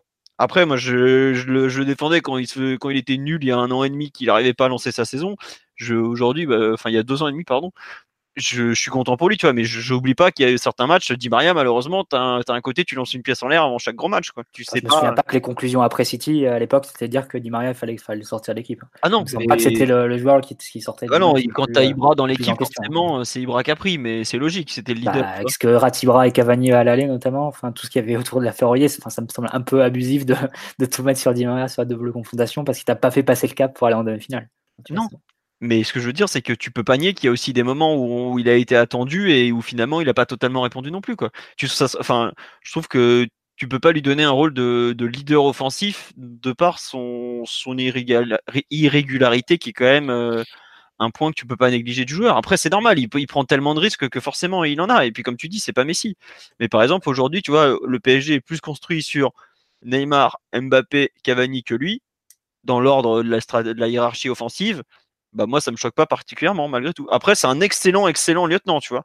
Mais je me je suis pas je trouve qu'il est il est à sa place euh, en, dans cette hiérarchie quoi. Allez, éventuellement il peut sauter peut-être Cavani parce que bah euh, les deux, enfin Cavani a il a du plus de mal à trouver sa place par rapport à Neymar. C'est pas une question de faire une hiérarchie, tu vois. Je suis pas en train de te dire que Di Maria est un meilleur joueur que Cavani dans l'absolu ou que ou que Mbappé ou que, que Neymar. C'est pas du tout mon propos. C'est dire qu'il faut savoir apprécier les joueurs qu'on a. Enfin, pour moi, je trouve qu'il y a quand même pas une hystérie, mais une dépréciation de tes propres joueurs parfois qui, qui me sidère. Enfin, la ligne d'attaque qu'on a au PSG, les cinq joueurs qu'on a en attaque, et j'ai inclus Draxler, c'est du niveau, enfin, personne n'a ça en Europe. Une telle densité en attaque, un tel niveau en attaque. Et pourtant, si tu entends les commentaires, tout le monde veut vendre Cavani cet été, tout le monde voulait vendre Di Maria l'été dernier, tout le monde voudrait vendre Draxler cet été aussi. Donc, je pense qu'il faut, faut, quand même garder un peu de la raison et, et la tête froide et savoir un peu ce que tu as dans l'équipe. Et ce que tu as dans l'équipe, c'est du très très haut niveau. Ah mais je suis d'accord. Après, tu vois, pour Di Maria, quand il faisait, enfin, je me souviens un, truc tout bête, c'est quand je crois que c'était contre Ludogorets, il égalise à la dernière seconde, au lieu d'aller chercher ballon au fond des filets, il est en train de faire des cœurs à sa femme en, tribune, quoi. T'as envie de dire, mais. mais ça, c'est parce qu'il est stupide. pas parce qu'il joue mal. On, lui on, lui a reproché la même chose à Sanap. Oui, oui. Hein. oui, non, non, c'est sûr, mais enfin, il y a eu des moments, je trouve qu'il a pas forcément été très intelligent dans sa gestion aussi de, de, sa relation. Il a fait des trucs un peu bizarres. Je pense notamment Anderlecht, il marque, il fait la gueule après, tu vois. Enfin, c'est un joueur qui est compliqué aussi. Enfin, je comprends qu'il y en ait qui ne l'aiment pas, hein, tu vois. C'est un peu ce, point de vue-là que je défends, même si moi j'aime bien. Mais voilà, on nous dit c'est un second couteau d'une attaque de niveau mondial. Ouais, c'est ça. Après, euh, est-ce qu'on peut espérer plus, plus que ça de lui euh, Je suis pas sûr non plus, tu vois. Et je pense, comme tu dis, qu'il faut effectivement savoir l'apprécier tel qu'il est, et notamment euh, cette machine à passe décisive que c'est, ou même sa capacité à avoir ce pied gauche vraiment, euh, vraiment ultra précis, qui, qui, fait un peu de joueur qu'il est, parce que globalement, on dira que son, bah, le talent de Di Maria, c'est avant tout son pied gauche. Faut, c'est déjà pas mal. Hein. Certains même pas de pied droit. Tu vois. Bon. Je sais pas, euh, Simon, c'était un avis pour conclure sur Di Maria un bah, peu? Je trouve que Di Maria n'est certes pas apprécié à sa juste valeur, mais surtout, on se rend pas compte de l'âge qu'il a et de, ce que ça veut dire d'avoir cet âge-là au poste auquel il joue. Parce que il a 31 ans, il est encore capable de, sprinter assez vite. Il fait encore beaucoup d'efforts. Je trouve qu'il a beaucoup de volume, en tout cas dans les moments où, il se sent bien et ça se voit. Et c'est pas évident. Il y a beaucoup de joueurs à cet âge-là, ils sont ultra, ultra cramés. Je sais pas si on se rappelle dans quel état était Wayne Rooney à 28 ans. C'était pas Di Maria de, de 31 ans, hein, ou ce genre de joueur un peu similaire, quoi, de grands joueurs européens sans être dans le, top 3. Donc, euh, il faut pas oublier que, mine de rien, physiquement, c'est compliqué à cet âge-là parce que tu déclines tous les ans de manière un peu inexorable. Et tu retrouveras jamais le Di Maria qui avait les jambes de 24-25 ans, mais que physiquement, il est encore assez solide. Et moi, ça me fait encore plus apprécier le joueur en l'état actuel. Très bien, bah écoute, on va conclure là-dessus sur Di Maria, parce qu'effectivement, tu, tu as avancé de très bons arguments. quel autre joueur vous voulez mettre en avant après ce, ce PSGOM pour... Moi, je parlerais bien de, de l'ami Tilo. Bah vas-y, euh, parlons de l'ami Thilo Kerrer. Rentrer en jeu sous les sifflets, les pauvres. Ouais, rentrer en jeu sous les sifflets, j'imagine que ça ne doit pas être euh, la période la plus facile de, sa jeune carrière. Euh, mais, mais un match assez, assez paradoxal. Parce que défensivement, ça n'a pas, été, ça pas été grandiose, notamment sur le but, et ensuite une glissade de je ne sais plus quel joueur, ça doit être Ocampos, je pense, côté gauche. voilà. Après, euh, après, il a été plutôt bon avec le ballon, notamment bah, deux actions. Euh, le, but, euh, le but de Mbappé, où c'est lui qui envoie Di Maria du pied gauche. et Di Maria qui fait un contrôle exceptionnel. Et puis après, la petite passe D, et c'est encore Di Maria qui fait, un, qui fait un, boulot, un boulot de fou. Donc un match assez paradoxal. je trouve qu'on en attend beaucoup trop de, de lui. il coûte des points pour l'instant, oui. Ça, c'est sûr, et on peut pas, de toute façon, on peut peut pas le nier. Il coûte des points au PSG et il coûte des buts. Euh, et forcément, c'est ça qu'on retient. Après, euh, après, il a une marge de manœuvre qui est quand même, quand même très grande. Euh, j'espère pour lui qu'il va déjà se remettre un peu de, de ce qui s'est passé contre Manchester et puis, et puis progresser. Mais, mais voilà, ce qu'on voit, c'est c'est pas, pas trop mal. C'est un mec qui a, du, qui a l'air d'avoir beaucoup de caractère. Euh, donc voilà. Et sur son match d'hier, ben, c'est paradoxal où défensivement, c'est pas grandiose. Et puis, et puis de, de très belles passes euh, pour, euh, sur les deux buts. Donc, donc assez, assez bizarre. Très bien. Effectivement, le match étrange de Kerrer, qui, bah, c'est vrai qu'il n'avait pas joué à Dijon, lui. Première fois qu'il revenait depuis PSG Manchester. Euh, qui veut compléter sur le, match ou même en général le joueur sur, euh, sur Tilo bah, Je parle beaucoup de physique ce soir, mais Kerrer, il est hors de forme en ce moment. Physiquement, ça se voit que c'est très compliqué. Et mentalement aussi, parce que, mine de rien, c'est pas anodin ce qui s'est passé contre Manchester. Et il est très jeune et ça va, à mon avis, ça va forcément tourner un petit peu dans sa tête. Mais mais mine de rien, s'il faut faire un petit bilan Kerrer là maintenant, pour moi ça reste positif. Vu l'âge du joueur, vu les conditions dans lesquelles on l'a fait jouer. Parce que mine de rien, même s'il est, même s'il est très polyvalent et soi-disant euh, ambidextre, il a beaucoup joué arrière droit et c'est sûrement pas son meilleur poste. En tout cas pas maintenant. Et il s'en sort, euh, il s'en sort assez bien. Il a réussi à mettre euh, Meunier sur le banc qui était là depuis bien plus longtemps et il a aussi, il s'est fait aussi une place au coude à coude avec Alves, qui certes n'est plus un vrai latéral, mais, mais quand même, ça veut pas, ça veut pas rien dire. Et tout simplement, je pense qu'il il a besoin de, d'un break de compétition probablement. Euh, je sais plus quel coach ou quel entraîneur ou quel euh, préparateur disait ça. Et il disait, il disait que quand tu es en centrale en fait et que tu passes en latéral parce que parce que c'est possible que tu puisses jouer à ce poste selon tes qualités. En fait, physiquement, c'est des efforts tout à fait différents et que c'est pas étonnant en fait de voir un central euh, rapidement se cramer au bout d'un moment parce qu'il joue latéral. C'est ça n'a rien à voir au niveau des, au niveau des courses, au niveau des interventions défensives, au niveau du volume aussi, que forcément, euh, souvent au bout de quelques semaines ou quelques mois de compétition, ça, ça peut vite cracher. Et j'ai l'impression que c'est ce qui s'est un peu passé avec Kerrer. Bah, là, je suis parti voir ses stats. Il en est quand même à 32 matchs joués. Euh, on est euh, donc euh, mi-mars. Il faut en rajouter 4 ou 5 avec l'Allemagne. 4, ouais, voilà. c'est beaucoup quand même. C'est vraiment beaucoup. Ah, c'est beaucoup. On est mi-mars, il a déjà fait plus une saison complète de championnat. Quoi.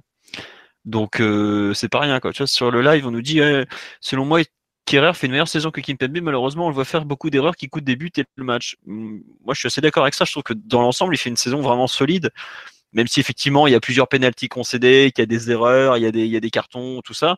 Mais euh, c'est pas c'est pas rien ce qu'il fait pour une première expérience hors de hors de chez lui, hors de Schalke, hors de hors d'Allemagne. Même s'il a la chance de parler français et c'est une immense aide, il a quand même été baladé un peu dans tous les postes, tous les systèmes. Il a joué arrière droit, arrière gauche, défenseur central, à gauche, à droite, défense à 4, défense à 3. Euh, hier, il finit piston droit. Euh, bon, pour une première saison, c'est, on lui a pas forcément facilité son intégration. Il a répondu présent globalement à peu près partout, même si bon, les débuts, je me souviens contre Angers ou Nîmes étaient assez catastrophiques. Mais euh, pour une première saison, honnêtement, ça, commence à ressembler. Euh, c'est quand même solide. Je suis pas sûr que toutes les recrues qu'on a pu avoir pendant RQSI, notamment des recrues d'un, certain prix, savoir qu'il a quand même coûté 37 millions d'euros, et comme on dit, s'il a coûté 20 millions de moins, tout le monde c'est enthousiaste. Je suis pas sûr que beaucoup de recrues de, ce, de, ce, de cet âge-là et de ce montant-là aient fait aussi bien. Euh, quand euh, bah Marquinhos avait, je été une recrue qu'on peut comparer à Kerrer, et même lui, il avait eu des, des absences assez, euh, assez comment dire importantes. Après, euh, faut pas non plus. Enfin, je trouve qu'il faut, faut prendre du recul avec lui et ce qui montre ses, ses points forts, je trouve mérite qu'on lui laisse le temps en fait c'est surtout ça, quoi. C'est qu'il a, il a vraiment montré des, des pics de performance qui, sont vraiment intéressants et que des joueurs n'atteindront jamais. Et ensuite, il faut juste lui laisser le temps de, corriger les petits détails. Alors, c'est vrai que ça coûte cher. Ça nous aura même coûté très cher, puisque bah, on, a, cette fameuse erreur contre Manchester dès le début du match qui, nous met dedans.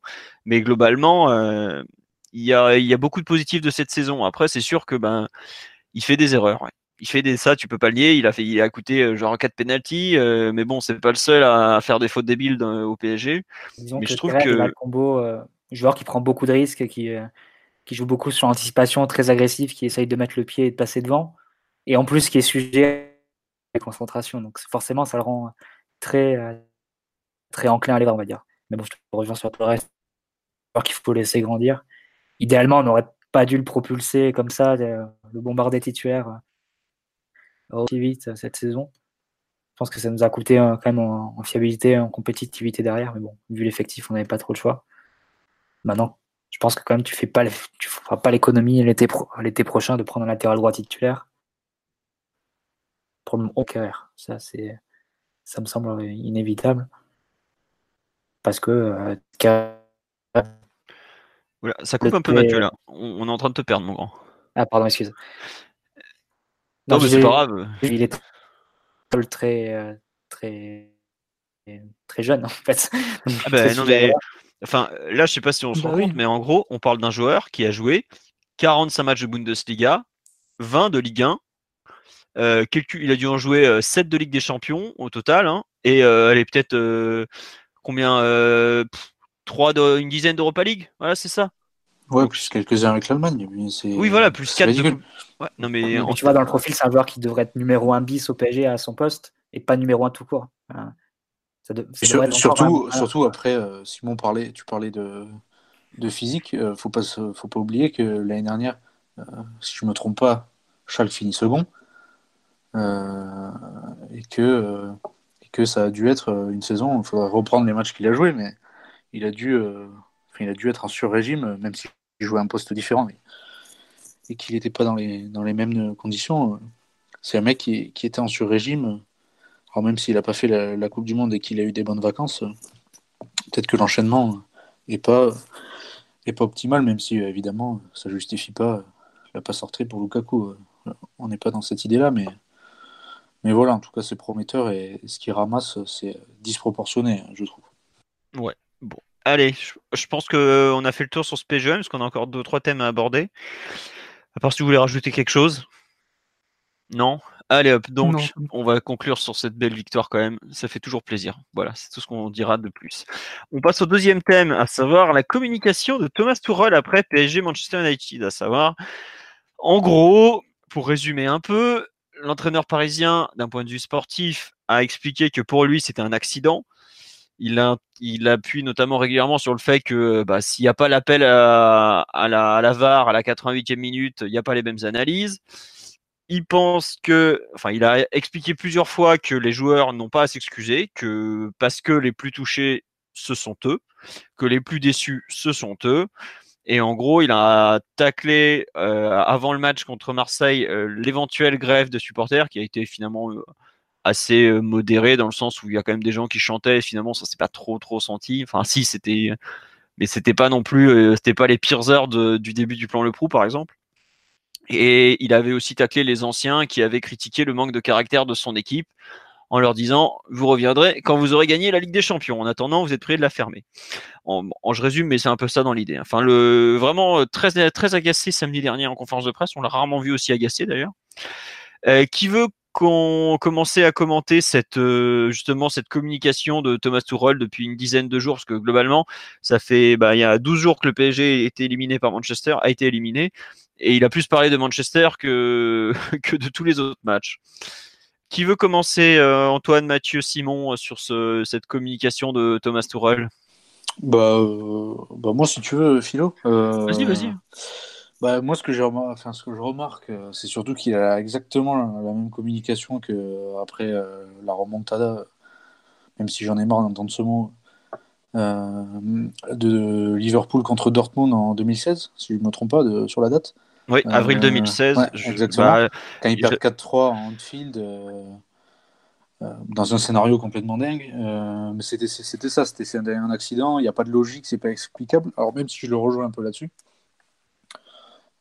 c'est vrai que, que pour quelqu'un qui a une communication ultra maîtrisée depuis qu'il est arrivé, qui a réussi à se mettre un peu tout le monde dans la poche, même s'il y a aussi un charisme naturel qui est indéniable, euh, voilà, c'est pas, pas super bien senti. Il pourrait tourner les phrases autrement, éviter de s'agacer. Euh, si on prend un, point de vue euh, totalement communication, après, c'est des détails, c'est pas non plus. il dit un peu, enfin, personnellement, moi, ça, me fait ni chaud ni froid ce que, ce que dit Thomas Tuchel, mais, mais voilà, ça pourrait être mieux senti. et il a, ouais, il a exactement la même communication. Si je le rejoins, il pourrait pour être plus, plus soft. Et puis bon, euh, voilà, les anciens, on en pense ce qu'on veut, euh, surtout que c'est souvent les mêmes qui, qui parlent. Euh, voilà, qu'ils laissent ça de côté et, et qu'ils s'en mêlent pas trop. Après, j'espère juste que ça va pas créer une rupture entre lui et une partie des supporters parce que ça vaut pas le coup. Et puis, et puis voilà, mais après, j'aime bien ce côté, les paroles, les actes plutôt que les paroles. il dit ce qu'il veut, s'il a envie de monter au front, tant mieux. voilà, ça, ça prouve aussi un peu de caractère et de personnalité. moi, ça me, ça me dérange pas plus que ça. Ouais, juste pour euh, revenir sur les anciens, moi, il y a un truc qui me gêne un peu, c'est qu'en fait, il a fait une grosse généralité et il y avait deux. Pour moi, il y a deux trucs vraiment différents. Il y avait euh, les interviews, je trouve, de Jérôme Leroy et Lorik Tsana qui étaient vraiment douteuses. Et ce que disait Bernard Alama était, je trouve, euh, plus il était presque plus dans son sens en fait. Il y avait il avait pas forcément de quelque chose de, de tacle gratos. Et j'ai un peu l'impression qu'il nous a fait un truc à l'allemande. Là, faut vraiment comprendre le contexte germanique, à savoir que les anciens joueurs en Allemagne sont très très très très très durs avec les équipes euh, et les, et les mecs qui sont en poste actuellement. Et j'ai l'impression qu'il a fait une réponse comme quand il répond à Aman ou, ou comment il s'appelle euh, ou Mataus ou ce genre de mecs qui peuvent pas s'empêcher de l'ouvrir et qui sont insupportables. Et je trouve qu'il a fait une réponse un peu disproportionnée, comme s'il était encore en Allemagne. Après, sur le reste, je vais laisser Mathieu et Simon, qui sont, de ce que j'ai compris, plutôt en accord avec sa communication, en parler, parce que moi, j'avais gros sur la patate. Allez-y, messieurs, si vous voulez défendre la com de, Thomas Tuchel. Bah, moi, je la trouve en cohérence avec son analyse du match. Si Et analyse du match avec laquelle je suis d'accord. Si, si tu considères que ce match-là est un résultat accidentel, que le PSG a été meilleur que United sur les 180 minutes, que le match où l'élimination bascule sur deux erreurs individuelles grossières et une décision arbitrale à la fin, alors que United a tiré trois fois dans le match et a marqué donc sur ces trois frappes, et qu'en dehors du, temps, le PSG a été largement meilleur et aurait dû se qualifier, et que cette élimination n'a rien à voir avec les précédentes, bah à ce moment-là, effectivement, euh, la conséquence, c'est de dire qu'il n'y a pas d'excuse à, donner. Parce que c'est tu sors sur des coups du sort, tu sors pas parce que tu as été inférieur, parce que tu n'as pas vendu euh, cher ta peau ou parce que tu as, mal joué, tu sors sur des coups du sort. Et donc, il n'y a aucune, aucune raison, entre guillemets, de baisser son pantalon, de faire euh, acte de contrition euh, pour rien, quoi. Alors que tu n'es pas coupable de ne pas avoir tout donné. Donc, moi, je suis en accord avec ça. Je pense que si c'est ça, si c'est ça ta lecture du match, tu as raison de ne pas te, te, laisser démonter devant, devant la, la, pression euh, populaire, entre guillemets, qui veut toujours que des têtes sur des fourches. Hein. On est d'accord, des têtes sur des pics. Mais moi, je pense qu'il est, il est cohérent avec son analyse du match. Après, sur les anciens, effectivement, c'est surtout le roi et Sana qui ont parlé, mais bon, même si ça avait été, euh, je sais pas, Laurent Fournier, Paul Le Guen, tout ça, ça me semble tellement absurde de comparer les, les Coupes d'Europe des années 90 avec la, la Coupe d'Europe actuelle, enfin la Ligue des Champions actuelle, qui est une sorte de money league où tu as 10 euh, superpuissances à plus de 300-400 millions de budget qui, qui se battent pour le même objectif, qui concentrent 90% des meilleurs joueurs de la planète, alors qu'à l'époque, tu avais le droit qu'à 3 joueurs, qu'à trois étrangers par, euh, par, euh, par équipe. Enfin, les conditions sont tellement différentes, la compétitivité est tellement autre que prendre des leçons d'anciens, non, je pense pas que ce soit très agréable non plus, même si ça n'a pas été forcément le cas, le cas cette fois-ci. Donc voilà, je pense que il a, pour moi, il a raison de ne pas, de pas se laisser faire. Ça a aussi un moyen de souder son groupe, de leur dire euh, voilà, maintenant vous avez prouvé que vous êtes fort. on, va, on va se battre tous ensemble contre l'adversité, contre tous ceux qui nous critiquent, qui nous insultent, qui, qui viennent nous sommer, nous sommer, nous expliquer au, parc euh, devant, euh, qui font grève face à l'OM. Enfin, c'est, pour moi, il a raison et ça, enfin, ça me choque pas du tout. c'est une communication assez offensive que, qui me choque pas et que même que j'apprécie, qui, qui me dérange pas du tout. Très bien. Juste, j'ai fait un petit tour sur la il y a pas mal de gens qui nous ont parlé de, demander de parler de ça, plutôt c'est mieux dans ce temps-là. On nous dit euh, Mourinho et Tourelle sont en bateau dans un bar. Euh, on nous dit il y a beaucoup de personnes qui trouvent que comme toi qui défend son groupe et qui veut euh, avant tout quoi en gros.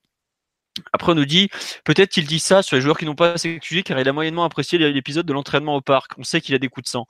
Ça je trouve enfin moi perso le coup de l'entraînement au parc, je trouve ça lunaire mais alors à un point dans le sens déjà qui au PSG s'est dit, on va avoir une bonne idée, on va envoyer euh, nos, joueurs devant 500 mecs en furie qui sont vénères comme pas permis, ils vont se faire insulter pendant 10 minutes, ça va être super.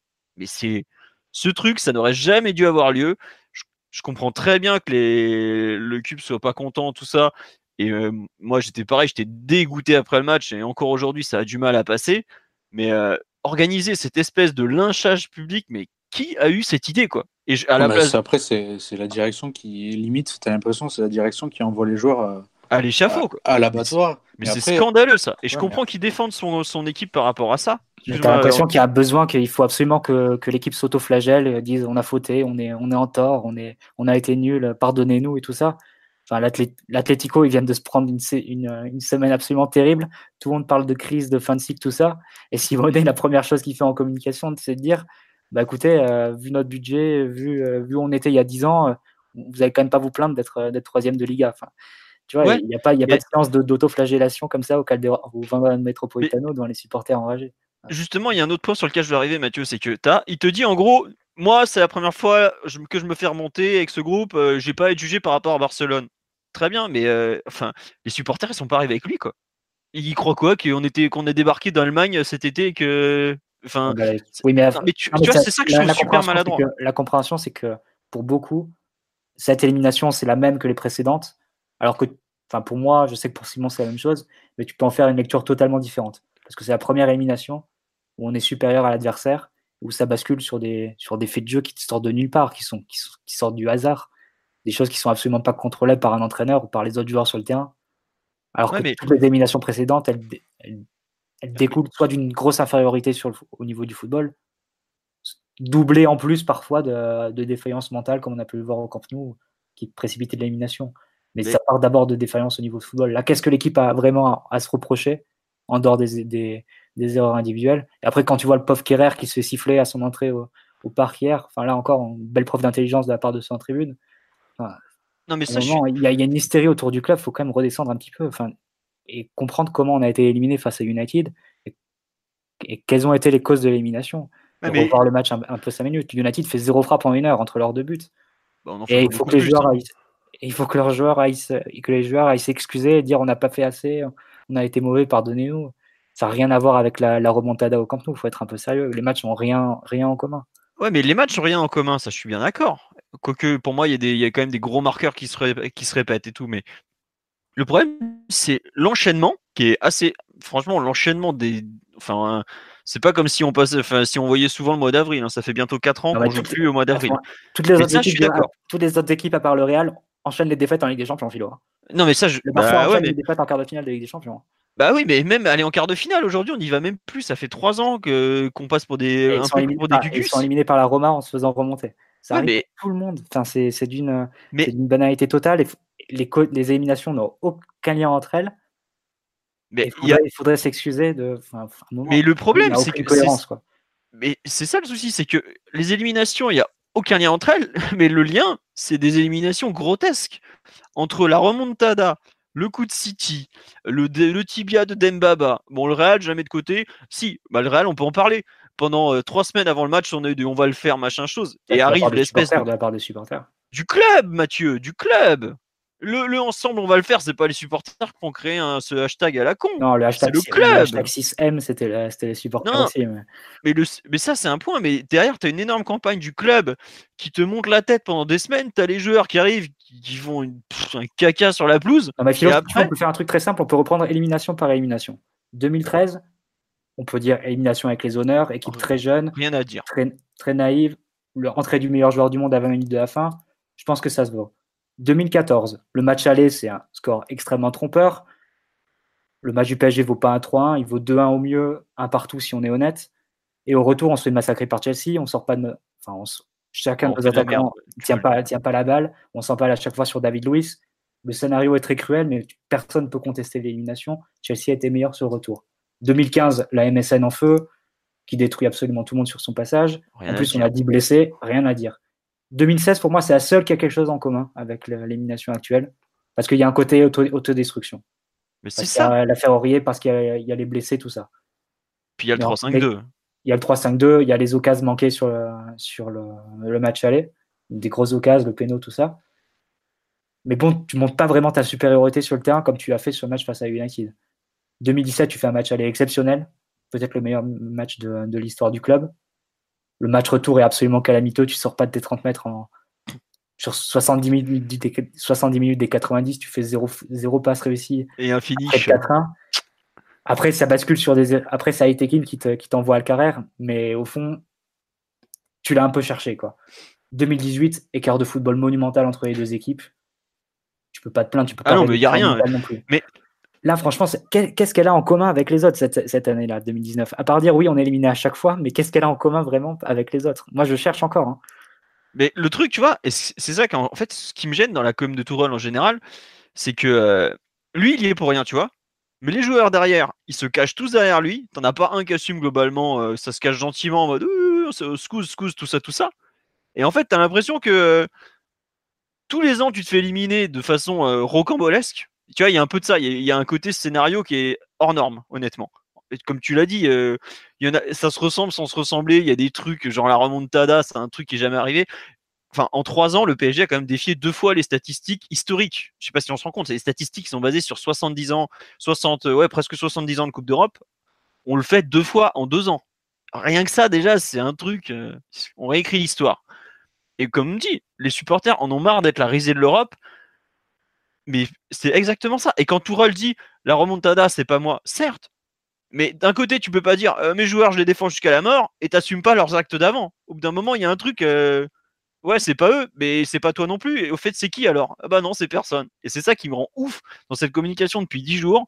Ok, je suis bien d'accord que le match Manchester, bah, ils, ils font rien, mais on se plombe tout seul, et en plus, on devrait, comme dirait euh, Bielsa, avaler le venin en mode ah, non, non, non, mais faut surtout rien dire. Mais tu as envie de dire, mais en fait, il y a ça. Et l'autre partie qui me gêne, c'est le côté tactiquement, j'ai tout vu. Ok, ok, euh, on le joue 100 fois, on le gagne 100 fois. Certes, ok, c'est con, c'est la 101ème et baba, quoi. Et après, le côté, euh, en gros, supporter taisez-vous, quoi. Mais t'as envie de dire, mais ça fait 8 ans que le PSG a été racheté par QSI. Ça fait maintenant 6 ans ou 7 ans qu'on a des éliminations, comme j'ai dit, les scénarios, mais Hollywood va nous signer, quoi. Et à chaque fois, tu as l'impression que tu dois juste te taire, comme dirait Marquinhos, manger ta merde et revenir l'année d'après. Mais au bout d'un moment, tu as une répétition qui est insupportable, insupportable à vivre, parce que c'est tous les ans. Enfin, c'est pas comme si, en fait, tu vois, il y avait eu euh, un pic, puis après un truc où ça se passe mal. Mais là, tu n'as aucun pic, c'est d'une linéarité qui est frustrante à mourir, où tu sais au début de la saison que le PSG va être champion, en gros, hein, je schématise, et en Coupe d'Europe, tu as, en gros, tu attends la Coupe d'Europe pour vibrer. Tu as Tourelle qui, fait adhérer mais tous les supporters, et je dis bien tous les supporters, de façon extraordinaire jusqu'au mois de décembre, où on fait une phase de poule qui ressemble à une épopée européenne, qui ressemble à une équipe qui prend corps. Ensuite arrive cette déception énorme du 13, euh, du 6 mars, et là, lui, il est toujours dans son rôle de, de tacticien, de génie tactique qu'il est, mais il, doit admettre qu'il y a une émotivité qui est liée à, ce qui s'est passé, qu'il ne peut pas dire euh, en gros, taisez-vous quoi. Acceptez. L'entraîneur peut pas raisonner comme ça, Philo. L'entraîneur, il raisonne sur ce qu'on est. mais il n'est pas qu'entraîneur, Mathieu. Il représente son groupe, il représente ses joueurs. Il peut pas. Il y a personne du club qui s'est pointé et qui a osé assumer cette défaite. un personne. C'est un autre problème, ça. oui, c'est un autre. Bah oui, mais celui qui si parle. Enrique est plus, est plus occupé à parler de Rabiot, c'est sûr que c'est un autre problème. Mais, ça, c'est bon. Comme tu dis, ça, oui. On c'est vrai que s'il est allé, bref. Qu'est-ce qu'on a foutu qu'il aille en boîte de nuit Sérieusement. Bah, tu sais que la Juve, on parle de professionnalisme, tout ça, mais la Juve, deux jours après la, défaite face à, face à l'Atlético, tout l'effectif a organisé euh, une soirée euh, dans un hôtel de Turin. Ils ont ramené 40, 40 euh, filles, 40 top modèles. Ça s'est su une dizaine de jours après. Ils ont interrogé Allegri en conférence de presse. Et au lieu de botter en touche et tout ça, il a pris avec le sourire en disant bah, ça, ça a redonné un peu de, de joie à l'ambiance. Ça nous a même porté chance vu qu'on a gagné le match suivant. Enfin, c'est pas vécu de la même façon, tu vois. Là, bah ouais, mais tu vois, je trouve qu'il y a un côté qui est beaucoup plus assumé dans la démarche d'Allegri que ce qu'on voit euh, aujourd'hui à dire euh, non, non, non, euh, on va, on refait le match, on gagne mille fois. franchement, mais arrêtez de nous sortir le coup du mille fois, quoi. ça fait, enfin, pareil, on va me dire, ouais, bah, des 4-0, il y en a eu 1000, bah, c'est con, vous avez été remonté, mais promis, un mille, mille et unième fois, mais ça, franchement, je trouve qu'il y a une sorte de fuite, des fuite en avant pour pas trop assumer. Après, lui, je comprends que par rapport à son groupe, il veut pas les enfoncer parce qu'il aura à 80% les mêmes joueurs l'an prochain. Il peut pas les, il peut pas les, tuer publiquement et tout. Mais, je trouve qu'il a... après cette première décision, il a, il a mis sur le banc et Bouffon. C'est quelque part que lui, après, oui, voilà. Bah, il n'a pas besoin d'aller plus loin que ça. Enfin, ses décisions parlent pour lui. Mais ses décisions, elles parlent pour lui. Mais je trouve qu'il y a, en fait, il se rend pas compte que cette, euh, tu vois, il le dit d'un côté, c'est un accident. Donc, on est, on est d'accord que footballistiquement, c'est un truc qui, c'est une analyse qui doit être un peu déplacée footballistiquement. Mais le problème, c'est que d'un côté, il assume ce point de vue, et de l'autre, il refuse de, justifier. Enfin, j'aime pas dire justifier parce que techniquement, c'est vrai qu'on lui doit rien, tu vois. Mais euh, il y a un problème quelque part dans son positionnement, en fait. Je trouve qu'il n'est pas, il est pas juste, euh, ne serait-ce euh, par rapport à, Enfin, il y a des moments, je trouve, des, failles et, vouloir aller euh, en opposition avec le public, alors qu'au contraire, tu as eu une vraie rupture avec ce match où tu as eu une déception énorme. Je suis pas sûr que à, moyen terme, ce soit une bonne chose. Moi, ça me rappelle énormément ce qui s'est passé avec Vaïd il y a maintenant 15 ans. La première saison de Vaïd, le parc a adoré cette équipe. Je parle de la saison 2003-2004. Parce que c'était une équipe qui lâchait rien, qui a réussi des trucs, vraiment euh, intéressant dans le sens où euh, j'aime pas dire ça, mais je trouvais que cette équipe avait une âme comme peu d'équipes de, du PSG au 21e siècle en ont eu. L'équipe qui, qui a joué cette année, quand on voit ce qui se passe contre Liverpool, quand on voit le match à Belgrade, quand on voit plein de trucs, on a eu l'impression d'avoir une équipe qui représente, qui, qui, vivait pour quelque chose, qui avait une flamme, qui avait quelque chose. Arrive ce et donc, match. Et donc en 24 heures, ces joueurs-là doivent être vilipendés. Quoi. Non. En 24 heures, on passe d'une équipe qui peut gagner avec des champions à il faut tous les virer.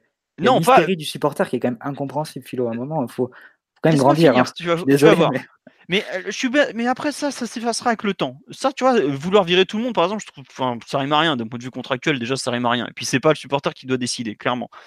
S'il y a des jeux en ligne pour ça. Mais en fait, ce que je veux dire, Vaïd, à l'issue de la saison 2004, il- euh, le mercato se passe mal. Bref, il y a divers événements et il se met le public à dos euh, par, via diverses déclarations qui sont franchement maladroites et tout. Plutôt que de jouer la carte de l'unité, le problème, c'est qu'au fur et à mesure, cette rupture, elle a jamais été. euh, Il n'y a jamais eu de, rapprochement entre les deux parties. Et quand ça a commencé, quand ça a un peu mal tourné, ça lui est revenu en pleine tête. Alors que pourtant, bah, si on prend les le PSG des années 2000 à 2010, c'est probablement le meilleur coach qu'on a eu. Et, et j'ai pas envie que Tourelle arrive face à la même erreur en se coupant un peu bêtement d'une partie du public par euh, refus de, discussion en fait. Et quand je le vois en conférence de presse, en gros, dire aux anciens fermez votre gueule, aux supporters fermez votre gueule et supportez, j'allais dire, euh, c'est un peu ce que ce qu'est en train de refaire. C'est un truc qu'on a déjà vu par le passé, ça s'est souvent mal fini en fait. Et c'est ça qui me gêne, c'est que jusque-là, il a parfaitement su faire adhérer les gens à son projet, que ce soit les joueurs, ce qui est le plus dur, ou les supporters, parce que tout le monde l'adore et tout le monde était content de sa prolongation. Et, je trouve que la façon qu'il a de, ne pas assumer, entre guillemets, l'échec de, Manchester est quelque chose qui va lui coûter plus qu'il ne l'imagine à terme et qui me, gêne un peu parce que je revois, Antoine a parlé de l'après Liverpool, Liverpool-Dortmund, je parle. Et ben, je trouve qu'on est déjà un peu dans, la deuxième saison de, Dortmund à Tourelle, dans le sens où bah, avec les fans, il n'y a jamais eu en gros d'accroche. Et là, c'est un côté du caractère de Tourelle, je trouve, qui est en train de s'afficher vraiment, dans le sens où il est très concentré sur le football, mais il néglige complètement une partie du foot qui est aussi liée à l'émotivité, les supporters et tout ça. Et moi, ça me gêne un peu de le voir comme ça, euh, aller un, peu euh, au clash avec les supporters, alors que je trouve que c'est c'est pas du tout la période. Et vu ce que son équipe a produit contre Manchester il y a 10 jours, je suis pas sûr que s'en prend, enfin, utiliser des mots pareils soit une bonne stratégie en fait. Non, mais en fait, Silo, il a, il a le choix entre aller du côté de son groupe ou aller du côté des supporters, et je pense que le choix est vite vu. hein. De sa part et de la part même, de- enfin, même, même d'un point de vue extérieur, ça- le choix me paraît assez, assez évident. Mais pour moi, justement, il doit être la jonction entre les deux. Et pas, et Et pas donc, quoi, faire- tu, tu jettes des joueurs en pâture devant les supporters Non, tu jettes pas des joueurs en pâture, mais tu dis, tu admets qu'il y a eu un. tu, tu te forces Ah. à trouver de fausses raisons à cette élimination qui n'est pas explicable rationnellement. À un moment, enfin, je comprends pas honnêtement. Qu'est-ce que tu Bah, veux après- Qu'est-ce que tu aurais aimé qu'ils disent? Qu'est-ce que j'aurais aimé qu'ils disent? Oh, Tu vois, qui, taclent les anciens, ça me gêne pas tout ça. Non, mais sur. United par exemple. Non, mais sur United, qu'il admette qu'il y, a- il y a quand même euh, quelque part une défaillance.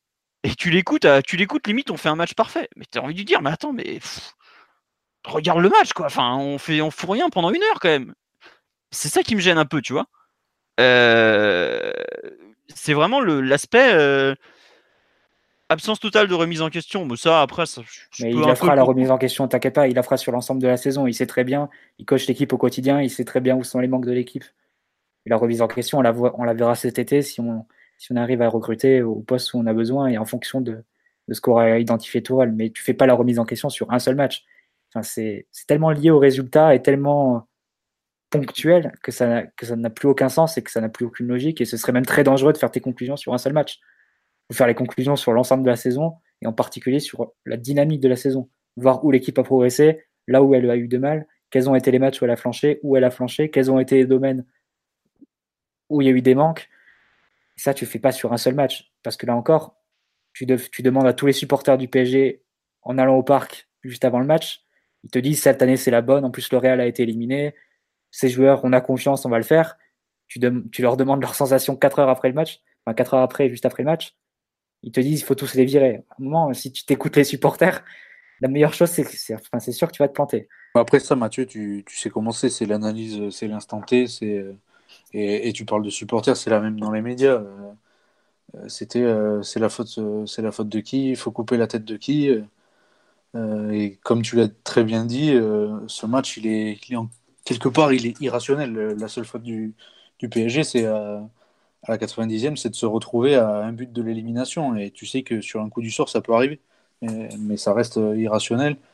Et de toute façon, rien ne changera. euh, tu, on sait tous comment c'est. Dès qu'il y a une erreur, dès qu'il y a un échec, c'est la faute, c'est la faute de qui? Il faut, il faut virer qui? Euh, C'est Nasser, c'est Doha, c'est Antero, c'est Tuchel, c'est les joueurs, c'est machin. Il y a toujours une analyse de, de l'instant et, et, voilà, comme j'ai déjà dit à Simon, euh, c'est pas parce que Antero et Tuchel se détestent et qu'ils sont embrouillés le 31 janvier que Thilo Kerrer rate sa passe en retrait. Enfin, il y a des trucs, c'est irrationnel, mais il y a quelque chose qui changera jamais, c'est les gens sur l'instant sur l'instant T, ils voudront analyser, ils voudront soit dégager tout le monde, soit aimer tout le monde. Ça, ça va, ça marche dans la victoire comme dans la défaite. mais et, voilà. Justement, tu vois, je trouve qu'il y a une sorte de mépris total de sa part pour le fait que les gens puissent avoir un avis. Et ça, ça me gêne. Parce que je comprends très bien qu'il euh, qu'il ait une expertise qui est forcément plus élevée que n'importe qui, parce que ça reste le mieux placé pour juger son équipe. Mais je trouve qu'il y a un côté euh, vraiment euh, méprisant de sa part envers des, des entre guillemets,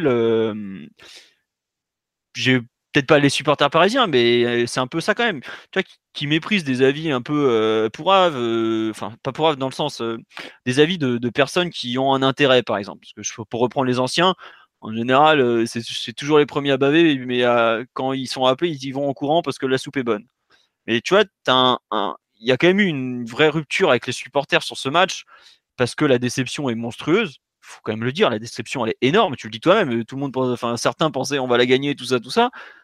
Et je trouve que il y a quand même, euh, tu as d'un côté, tu pourrais dire ouais, euh, ils ont trop raison, tout ça, euh, c'est scandaleux, c'est pas ce que je lui demande. Il y a le côté complètement opposé, à savoir la ligne directrice qui tient, mais il y a un entre-deux où il y a quand même beaucoup d'écart entre les deux. Quoi. Et à aucun moment, il fait un, pas en avant ou une remise en question de, quoi que ce soit. Quoi. Et moi, c'est vraiment ça qui me gêne. C'est le taisez-vous. Il y a un côté taisez-vous, j'ai raison, vous avez tort. Alors que son équipe vient de se vautrer, mais dans les grandes largeurs, qui est assez dur à entendre. Parce que au départ, euh, il est quand même en position super favorable et son équipe, il en est responsable malgré tout. Hein. Euh, je, regrette, effectivement, Kerrer fait une boulette énorme, mais Kerrer, c'est lui qui le met sur le terrain. Buffon fait une boulette énorme, c'est lui qui l'a aligné. Enfin, après, c'est sûr que c'est facile de parler après coup. Hein. Mais ce que je veux dire, c'est que. Enfin, fait une erreur individuelle de Kerrer, par exemple, c'est pas comme s'il n'y en avait pas eu dans la saison, par exemple. Donc, euh, il y, a, y, a, je trouve, une sorte de défaussement des responsabilités qui me, qui me gêne un peu au final. Et après, clairement, jamais je remettrai en cause, par exemple, les prolongations, les négociations pour la prolongation. Au contraire, je trouve que c'est une très bonne chose. Mais euh, il y, a, il y a quand même beaucoup à redire, je trouve, dans cette gestion de, de l'après-Manchester concernant la façon dont le, le PSG est malheureusement le seul Tourelle, puisqu'il est trop seul, comme tu l'as justement dit, et assume ça, je trouve. J'ai vraiment du, du mal euh, dans la façon qu'il a de, de gérer ce qui est quand même un, un gros échec, un très gros échec. Bah, après, après au-delà au -delà même de Tourelle, le club, comme tu dis, a très mal géré. Et c'est n'est pas la première fois. Euh, la, gestion de crise, euh, euh, la gestion de crise, je dis gestion de crise, mais c'est crise, gestion de l'élimination, que ce soit dans la communication, les, les choses qui sont faites après ou quoi, même avant d'ailleurs. Hein. C'est un bordel absolu. Là, tu vois que rien n'est préparé. en fait, tu as l'impression que, que, que tu es, es, programmé juste pour gagner la Ligue des Champions, mais que, mais que si tu perds, enfin, que c'est pas une, possibilité euh, qui est envisagée au club, euh, que ce soit dans la com ou dans le reste. Euh, c'est hyper mal géré au-delà de, Tourelle, même si Tourelle, lui, c'est, un cas à part parce qu'il gère, il gère tout seul. Mais pour, si on reprend le contexte global, le PSG, à chaque fois qu'il est éliminé, c'est souvent un bordel sans nom, même s'il est éliminé dans des situations assez rocambolesques, forcément ça amène de, l'incertitude et, une grosse surprise et beaucoup de, frustration, euh, c'est toujours mal géré. Ah bah ça, je ne veux pas dire le contraire. Hein. non, non, mais tiens, on, me dit euh, sur, le live, il protège son groupe, il a le droit de protéger les siens. Ah, mais bien sûr qu'il a le droit de protéger son groupe. Mais il a aussi le droit de considérer qu'il y a d'autres avis que le sien et qu'il a le droit enfin, de les. De, enfin, d'écouter un peu le, la colère de, certains. C'est ça que je lui reproche. Qui protège son groupe, c'est très normal. Il l'a fait toute la saison, il va pas changer maintenant. Au contraire, s'il ne le faisait pas, je pense que ça lui, serait déjà revenu sur, euh, en pleine tête. Mais il a protégé son groupe, c'est très bien. Mais euh, il n'est pas, il n'y a pas que, il a pas que le PSG, malheureusement pour lui, c'est pas que son groupe, c'est tout un environnement à apprivoiser. autant je trouve que jusque-là, il avait fait un sans faute, il avait été parfait, il avait su manier euh, même la pression médiatique à sa, en sa faveur. Et là, pour, bah, c'est pas le cas. C'est juste pas le cas. Euh, si, honnête, je le dis honnêtement, je pense que s'il avait su parler avec certains après la rencontre, il n'y avait pas la grève de 15-20 minutes euh, qu'il y a eu hier en début de match, tout simplement. Et après, il peut effectivement la critiquer. Il doit négocier pour empêcher les gens de faire la grève face à l'OM. Les supporters du PSG faire grève face à l'OM. Enfin, vraiment. Je suis d'accord que. Enfin, sifflet Kerrer qui rentre en jeu. Enfin, ça, c'est naze. Ça, clairement, c'est naze. Et tu vois, je suis pas en train de légitimer tout ce qu'il y a eu, même, euh, comme j'ai dit, les, les, les, insultes pendant un quart d'heure le dimanche. Ça, c'est le pire de tout pour moi. Moi, moi je pense que le club, il devrait s'excuser aussi. Hein. Peut-être qu'ils le feront. Mais bon, ça j'en doute, honnêtement, vu les communiqués. D'ailleurs, depuis qu'ils sont revenus, on n'a pas passé les quarts de finale. Hein. Alors qu'on les avait passés 4 fois sur 4 avant. Et pendant ce temps-là, les petits touristes asiatiques du Barça, hein, c'est pas vrai ah, non plus. C'est hein. plus intimidant dans un stade que des champs 20 minutes sur Choupo-Moting. non, non, mais ouais, évidemment, mais bon. Euh, on nous dit, tiens, ce serait Mourinho, le résultat serait peut-être le même et les gens trouveraient ça comme normal. Mais le, problème, c'est que pour l'instant, euh, il n'est pas Mourinho, quoi. Et puis Mourinho, il passe aussi pour un crétin assez souvent en plus. Mais enfin, je trouve que il n'est pas aujourd'hui, il n'est que Thomas Tuchel.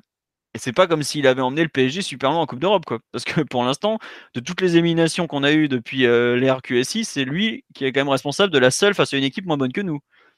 Et alors ok, je comprends qu'il est qu'il est sa, fierté, son, analyse et tout, mais au bout d'un moment, euh, c'est d'un point de vue sportif, c'est euh, quand même lui le plus responsable, enfin le, moins glorieux de tous. Hein. Donc bon. Tiens, on nous dit il a été parfait jusque-là et pour ces déclats, faut juste le défoncer. Non, non, il n'est pas question de le défoncer. C'est juste que il est pas, pour moi, il n'est pas du tout parfait et je suis pas sûr qu'il est très bien géré. C'est après Manchester. Il y a Mathieu euh, trouve qu'il s'est bien géré. Simon a l'air de trouver que c'est pas si mal que ça non plus, si je comprends bien. C'est pas forcément bien géré, mais c'est juste qu'il est en accord avec ce qu'il pense du match, je pense. Bon. À mes yeux. Bah, j'ai l'impression que tout le monde est dans, son rôle en fait. Lui, il reste très honnête.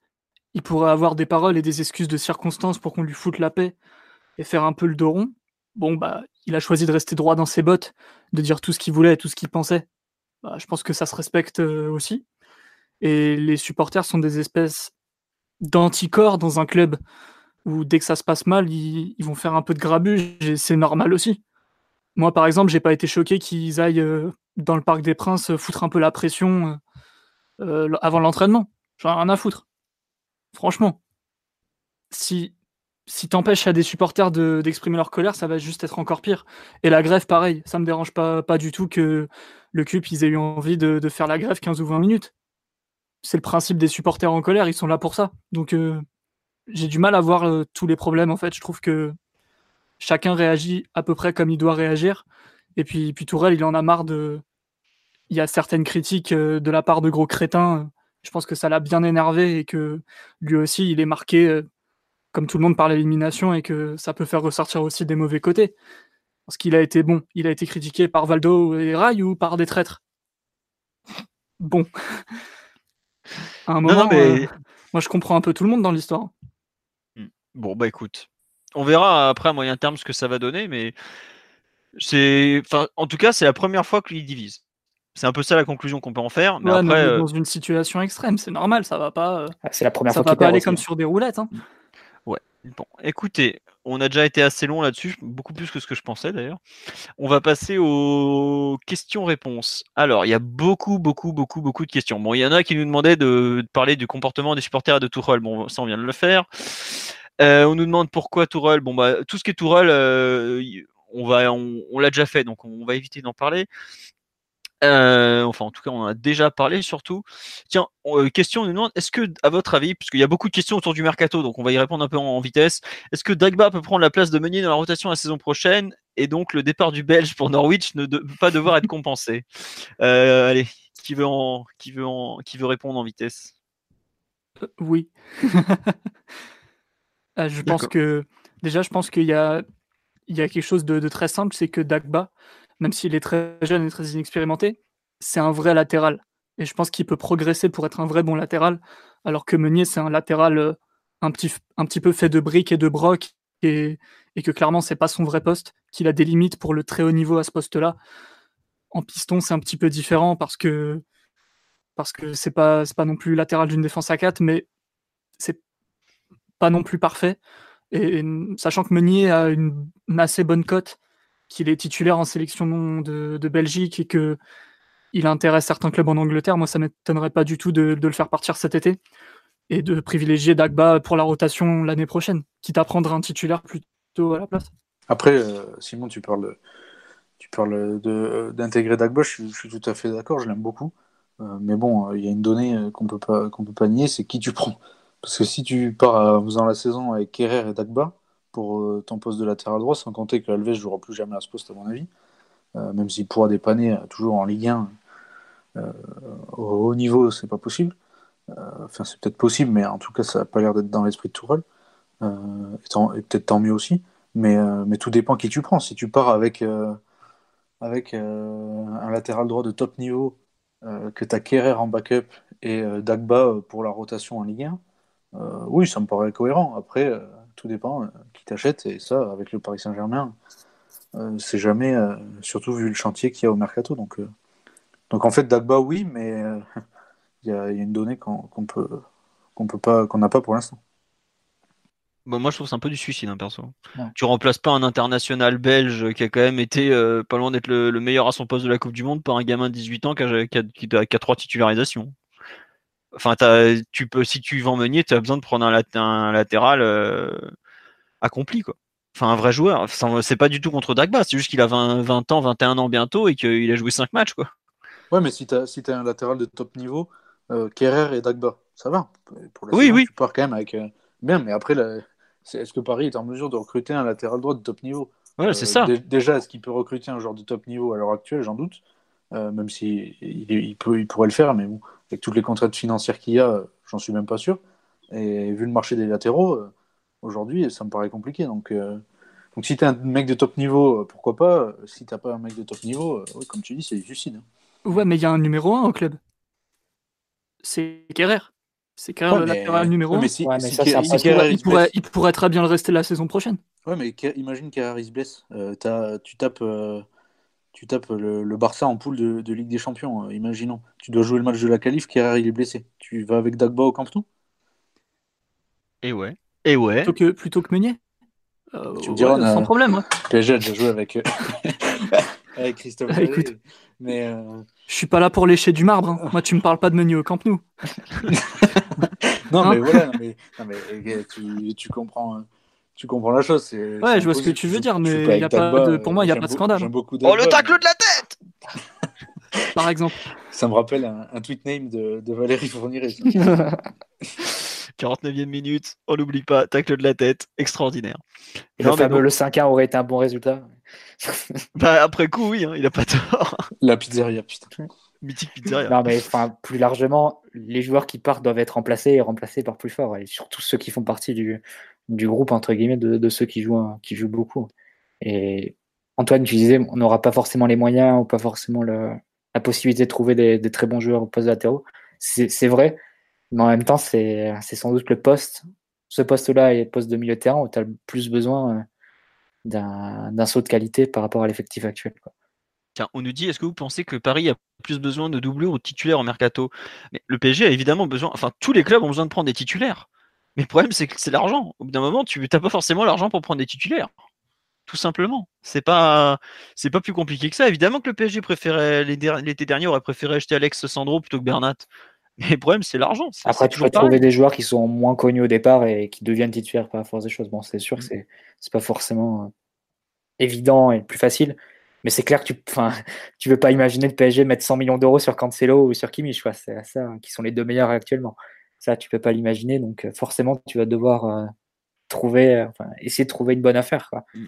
Bah, typiquement, si, si tu avais signé euh, Militao il y, a, il y, a, un an, euh, un an et demi, mais c'est le même profil que Kerrer, c'est un central qui peut jouer latéral, donc euh, ça, ça, revient, ça revient un peu au même, et tu n'aurais pas un latéral, aurais un latéral de très bon niveau, mais tu n'aurais pas le top mondial qui peut te permettre de, d'avoir plusieurs options tactiques et, d'aller loin en, Ligue des Champions, même s'il n'y a pas que le latéral, évidemment. Mais bien sûr qu'il faut à Paris un titulaire à gauche comme à droite. Là où la question devient plus compliquée, c'est si en plus du départ de Meunier, on a aussi un, départ d'Alves. Que, enfin, je sais que beaucoup de supporters sont, sont favorables, mais euh, le problème c'est que c'est deux joueurs, mais qui couvrent beaucoup plus que deux postes. Parce que Alves couvre euh, des postes au milieu terrain, couvre des postes de milieu offensif, Meunier couvre les postes de latéraux et de pistons. Donc, euh, quelque part, si les deux partent, tu as limite besoin de trois joueurs pour couvrir tous les besoins. Après, tu les répartis comme tu veux entre latéral, un milieu et un milieu offensif droit.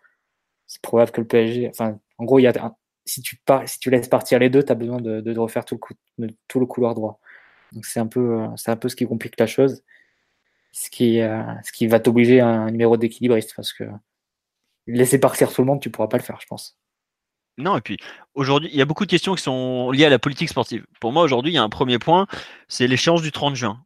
Le PSG va devoir vendre des joueurs avant le 30 juin. Mettez-vous ça dans la tête. Euh, avant de penser aux arrivées, vous allez devoir penser au départ. Euh, clairement. Tu as des valeurs, des joueurs qui sont déjà pratiquement partis. Tu as bon Krikoviak notamment. Lo euh, il risque de devoir d'être acheté par le Betis parce qu'ils vont ils voient très bien la balance financière qu'ils peuvent faire. Un joueur comme Meunier, Trapp, Nkunku, Meunier a une vraie valeur marchande, contrairement à pas mal de joueurs de l'effectif. Meunier, c'est un latéral, c'est un poste qui est très recherché, ça vaut très cher. On voit que Cancelo, qui a joué une saison euh, à peine complète à l'Inter, est parti pour combien? 35 millions d'euros, c'est ça? Ouais, mais c'est le meilleur latéral. En 6 mois, c'était le meilleur latéral droit de Serie A. Voilà, mais ce que je veux, bah, c'est ce que je veux dire, c'est que c'est un poste où avant ça se vendait pas cher, un latéral. Aujourd'hui, c'est même ça, c'est un poste qui a de la valeur. Non, mais c'est clair que Meunier partirait, il peut partir jusqu'à 30 millions d'euros. Ça, tu peux l'imaginer en première ligue à ce poste, à ce niveau-là. Facile, ouais. Enfin, pas facile, mais. Euh, disons que le PSG va essayer de vendre au, maximum avant le 30 juin des, joueurs en marge. Quoi. Exactement. Les, Meunier, Kurzawa, euh, Nkunku, plus les trappes, Krikoviak, Lo Celso. Mm. Et essayer de, trouver. Bah, je pense qu'avec tous ces joueurs-là, tu dépasses les 60 millions d'euros. Mais bon, si tu parles de, valeur nette comptable, tu peut-être euh, peut pas forcément à ce niveau-là. Ouais, mais, un tout, en, tout, en, pensant que, que tu ne feras pas le même coup qu'avec euh, Berchiche qui part pour 25 millions à, Bilbao avec toutes les, données euh, euh, de l'Athletic Bilbao par rapport au joueur parce que ça comprend. Hein, ça, sûr. Et pareil comme ça. Pastore qui avait, qui avait un salaire immense et Mota aussi qui avait libéré beaucoup de masse salariale et pour un très peu de temps de jeu sur, Mais Iñaki Meunier, Meunier, on peut pas le refourguer. Hein. Christopher Mouniain, il, ne peut pas devenir basque un peu là? Non mais voilà, en gros le plus gros problème aujourd'hui du PSG, ça va être de devoir vendre des joueurs parce que là on n'a pas eu l'élimination Ligue des Champions, mais c'est un énorme manque à gagner au niveau financier. Moi de ce que je sais, le PSG a déjà commencé à sonder des agents pour les mandater pour vendre par exemple, et pas pas que des petits agents. Donc qui dit gros agents. Mandater qui hein, euh, C'est toujours euh, parce que. Mandaté bah, hein. Il y a des mecs qui ont arrêté des guerres, hein, n'oublie pas Antoine, qui font des transferts des fois. Au, PSG, on aime bien, on, aime bien donner des mandats. Euh, voilà. Lucas, ils ont donné 10 mandats pour envoyer en Chine. Euh, mais non, mais, c'est toujours la même chose. au final, depuis 4 euh, ans, il n'y a pas grand, il a pas grand monde, pas grand monde qui part à, très bon prix. Hein. Ah bah, ça fait partie des questions qu'on nous pose. Est-ce que vous pensez que c'est possible la collaboration entre Henrique et Tourelle? Franchement, ça paraît compliqué d'un point de vue euh, extérieur, vu, vu les scuds qui a balancé Tourelle, tout ce qu'il a. Mais aujourd'hui, euh, Antero Henriquez, franchement, le nombre de fois on m'a annoncé ouais, c'est bon, c'est mort, il va partir. J'ai pas assez de mes deux mains. Quoi. Donc, euh, moi, je serais même pas surpris. Quoi, du, point de vue où, du point de vue où il est en CDI, ça paraît compliqué de le dégager aussi facilement que ça. Ouais, le seul moyen de le dégager, ça serait pratiquement tu l'incrimines de faute grave. Bon, après, ça te coûte une fortune au prud'homme, mais bon, bah, sur l'instant. Leonardo était en CDI, il a été dégagé. Mais, Leonardo est parti de. a pas la même relation que Antero Henrique euh, non plus avec le PSG, tu vois. Je dirais que Leonardo a une classe que euh, Antero Henrique euh, n'a pas trop. Bah, la deuxième difficulté, c'est le nombre de collaborateurs qu'il a ramené. Ah, ah, bah ça, il y en a. Hein, parce qu'entre les deux têtes, j'en vois au moins cinq après, c'est quand, quand, même fou parce que tu regardes la Roma, ils ont dégagé Monchi, ils ont foutu à la porte. Bon, il faut dire que Monchi, c'est peut-être le seul directeur sportif en Europe à avoir un, bilan qui soit pire que celui d'Antero Henrique dans, dans, un grand club européen euh, sur les deux dernières années. Mais euh, ils l'ont viré sans, sans ménagement. Mm. Euh, le Real, ils ont viré Solari sans ménagement. il y a des clubs qui ont quand même engagé de, de, grosses, de grosses révolutions. Arsenal aussi, il y a eu, des, il y a eu le départ de, de Miss Non, mais alors lui. euh, Le Bayern, je pense qu'il se prépare sans doute à, à des- à des changements aussi importants. Et tu as l'impression que le PSG, c'est impossible en fait. Il faut attendre le, le mois de juin, que tout le monde se réunisse à Doha et que et qu'éventuellement des, des décisions soient prises. Quoi. Mais après, c'est vrai qu'au-delà de ça, tu peines à avoir un remplaçant évident à Enrique, hormis Wenger. Mais en gros, tu as, l'impression que le choix, c'est entre les deux. Quoi. Bah, t'as Bertha de, de l'Atlético, mais après, c'est toujours pareil. Lui, il est bien installé à l'Atlético. Ouais. Et il faut, il faut aller le déloger. Quoi. Parce que je suis pas sûr que le S'il a refusé Paris Saint-Germain en soit capable. Et de toute façon, même lui, c'est pas vraiment dans son intérêt. Bon, ça reste quand même un beau projet, hein, le PSG. Faut pas, faut pas, tu vois là, on on n'est pas spécialement confiant, confiant pour l'avenir parce que bah, il y a quand même le fair play financier, qu'on a quand même le poids de Neymar et Mbappé. Je parle de poids économique, hein. évidemment que c'est pas un poids, c'est une bénédiction de les avoir, mais ça reste un deux, deux joueurs qui te font très très mal dans les caisses et tu peux pas te permettre de, enfin c'est compliqué à assumer tout simplement quoi. Mais Bertha, euh, pour lui, ça peut être aussi l'Atlético est un peu en fin de cycle. Est-ce que c'est pas le moment pour lui de, de partir, d'aller voir euh, ailleurs quoi? Après l'Atlético, ça fait combien de fois qu'on l'a dit en fin de cycle aussi, tu vois. Ouais, après, tout dépend aussi de ce qu'ils lui disent. euh, si, euh, mais bon, de, de l'avenir de Simeone, et, et puisqu'on en parle ces derniers temps de Griezmann, mais bon, je suis pas certain que ça soit une option très crédible pour la saison prochaine au PSG, Bertha. Et Griezmann non plus d'ailleurs. Non, encore moins. Voilà, non parce qu'il y a, là, c'était- il y a eu une rumeur qui est sortie. euh, bon, Oui, voilà. Honda Cero. Euh, non, non, non, non, non, c'était la, la copée, je crois. Pas la Honda Cero. Voilà. Euh, donc, parmi les autres questions, on nous dit quid de Draxler au PSG, une réussite, faut-il le vendre pour le fair play financier? On a eu un long débat sur Draxler la semaine dernière, donc je, je renvoie au podcast. Mais par contre, faut-il le vendre pour le fair play financier? Moi, je pense qu'il fait partie des joueurs dont on peut pas mettre totalement de côté une vente, parce qu'il a une vraie valeur marchande et que bah lui, il y aura pas de pas de doute, il y aura des clubs qui seront prêts à l'acheter. Après, c'est toujours le problème quand tu as besoin de vendre des joueurs, faut voir lesquels attirent. Pareil, il y a Kurzawa là, qui, est cité. Effectivement, avec un an de, contrat restant, euh, ça fait partie euh, des joueurs qui, à mon avis, sont possiblement sur la liste de, sortie. Et il y a eu une question tout à l'heure, on nous demandait est-ce que Tourelle va pas déjà préparer la fin de la saison prochaine? D'ici à la fin de l'année bah, Déjà, on n'est pas encore champion, même si bon, voilà. Mais c'est un point qui revient souvent dans son discours. Il faut quand même finir la saison. Et ensuite, est-ce que le PSG va pas mettre des en avant des joueurs qu'il va tenter de vendre? C'est possible aussi. Parce que ça fait partie du jeu. Et ça a toujours fait partie du jeu en foot, même si les entraîneurs aiment pas trop quand on leur donne des consignes, quand on leur dit vas-y, fais jouer un tel pour le vendre, bah, tu ne peux pas mettre de côté que ça existe. Donc euh, voilà. Et entre Ça autres, fait- euh, c'est quand même une, une bénédiction que Deschamps rappelle Kurzawa. Je sais pas si ça va compter, mais. Ah, mais, merci à lui. euh, mais mais au, au final, tu te dis, si, si tu es un mec étranger un peu débile, euh, tu te dis, bon, il est quand même appelé par, euh, par l'équipe championne du monde, même si ça n'a aucune logique sportive. Bah, tu sais, West Ham, ils regardent pas ça. hein. Mais tu sais, West Ham, euh, ils ont de l'argent aussi, les promus euh, qui viennent de Championship. Non, non, mais ouais, non, enfin, honnêtement, il y a pas mal de joueurs qui sont entre euh, bah, tous ceux qu'on cite, qui sont en gros les joueurs de les 13e à 20e de l'effectif. Je pense qu'ils sont clairement, s'il y a une bonne offre, euh, ça va partir.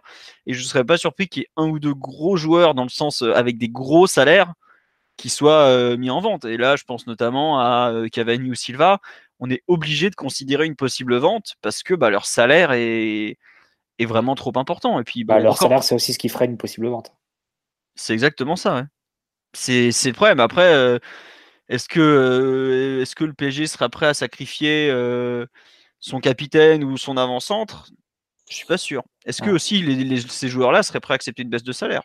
Di Maria, par exemple, a prolongé, son salaire va être dégressif dans le temps. Le- là, ça- il a prolongé l'année prochaine, c'est presque le même, mais après, il y a une vraie baisse. Quoi. Donc, euh, est-ce qu'il serait prêt à Après, accepter ce ce genre serait, de ce serait, deal? ce serait l'idéal pour, euh, pour tout le monde, hein, pour toutes les parties. je pense. Après, Cavani, il est aussi en fin de contrat euh, en 2020. Donc, euh, Ouais. Paris, euh, enfin, même si j'adore Cavani, euh, si, on, si on est euh, directeur juridique du PSG et qu'on voit que, que les chiffres sur, sur un tableau Excel, euh, dans la logique des choses, Cavani est à vendre. Ouais, et c'est pour ça que je citais Thiago Silva aussi. Parce que lui aussi, c'est 2020, il a 34 ans. Après, lui, sa valeur marchande est quand même bien moindre. hein. Cavani reste un. Ah, il a deux tu- ans de moins aussi. Quoi. Mais pareil, tu vends Cavani, tu vas en tirer une somme, allez, entre 40 et 60 millions d'euros, en gros. Puisque c'est un joueur de 32 ans qui, à qui il reste, bon, on va dire trois bonnes saisons, parce que physiquement, c'est un mec de top, top niveau. Mais tu peux pas en espérer beaucoup plus. Et, tu vas devoir le remplacer surtout. Ah, si tu veux un mec équivalent et ça coûte 3, 3 ou 4 fois plus. Hein. Non, mais c'est clair, aujourd'hui, un avant-centre, euh, ça, vaut, euh, ça vaut 150 euh, millions. si tu veux un mec capable de, de, de suppléer Cavani à, un niveau. après, tu vas peut-être aller chercher un, profil différent parce que c'est peut-être soit ce qu'il te faut, soit ce que Tourelle voudra. Mais, mais de toute façon, si tu veux un attaquant, il faut casser la tirelire et, et tu l'as même pas la tirelire. Donc. Voilà. Bon. Euh, on va répondre encore à une ou deux questions sur, euh, qui ont été posées. Euh, est-ce que Alexis 7511 est un faux supporter? Bah, Évidemment, son club de cœur, c'est l'Atlético Madrid. Voilà.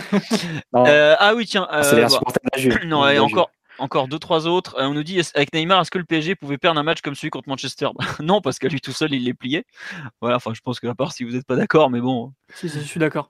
Je pense que Neymar face à Eric Bailly, bon voilà quoi, il n'y a pas besoin d'en dire plus. Euh, le pauvre avait déjà du mal à gérer euh, Bernat. Euh, bon face à Neymar, voilà quoi.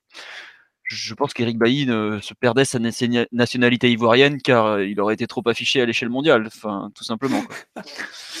Ensuite, on nous dit les records que peut battre le PSG. Bah, il y a le euh, d'ici la fin de la saison, il y a le nombre de points, la barre des 100 points qui est possible d'aller chercher. Et je pense que ça va, Tourelle va peut-être tenter d'en parler. Il y a le nombre de buts marqués, les 118 du Racing de 59-60, qui sont toujours dans le viseur. Il y a la combien 13e Coupe de France, il me semble, à aller chercher. Donc il y a quand même pas mal de choses à regarder d'ici à la fin de la saison. On me demandait est-ce que qu'est-ce qui a su d'ici à la fin de la saison? Bah il y a ça déjà.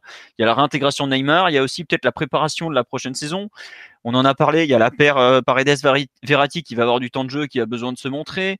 Il y a euh, bah, Verratti, pas Verratti. Il y a euh, la forme de Di Maria. Il y a le retour de Cavani. Non, il y a quand même plein de choses. Et puis pour avoir connu des saisons du PSG où on savait dès le 15 août qu'on n'allait pas faire grand chose profiter du jeu, quoi, tout simplement. Parce que le il, y a la, prépa physique de Neymar pour la Copa América.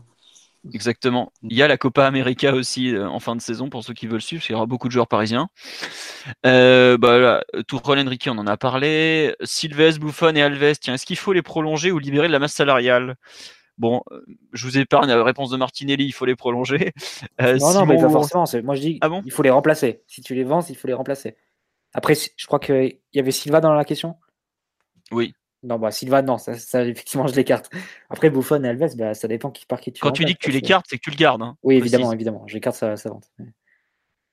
Après, euh, Buffon et Alves, moi, je veux bien, mais il faut. ça, aurait du sens sur le plan économique parce que c'est des joueurs qui sont amenés à devenir des doublures et qui ont des salaires mirobolants. Mais euh, d'une, c'est quand même un peu contradictoire avec euh, toujours la volonté de, ramener du caractère, du mental, tout ça dans le même temps, tu veux, tu veux virer les deux, les deux qui ont le palmarès le plus incontestable du club. Mais plus fondamentalement, c'est surtout par qui tu les remplaces. Quoi.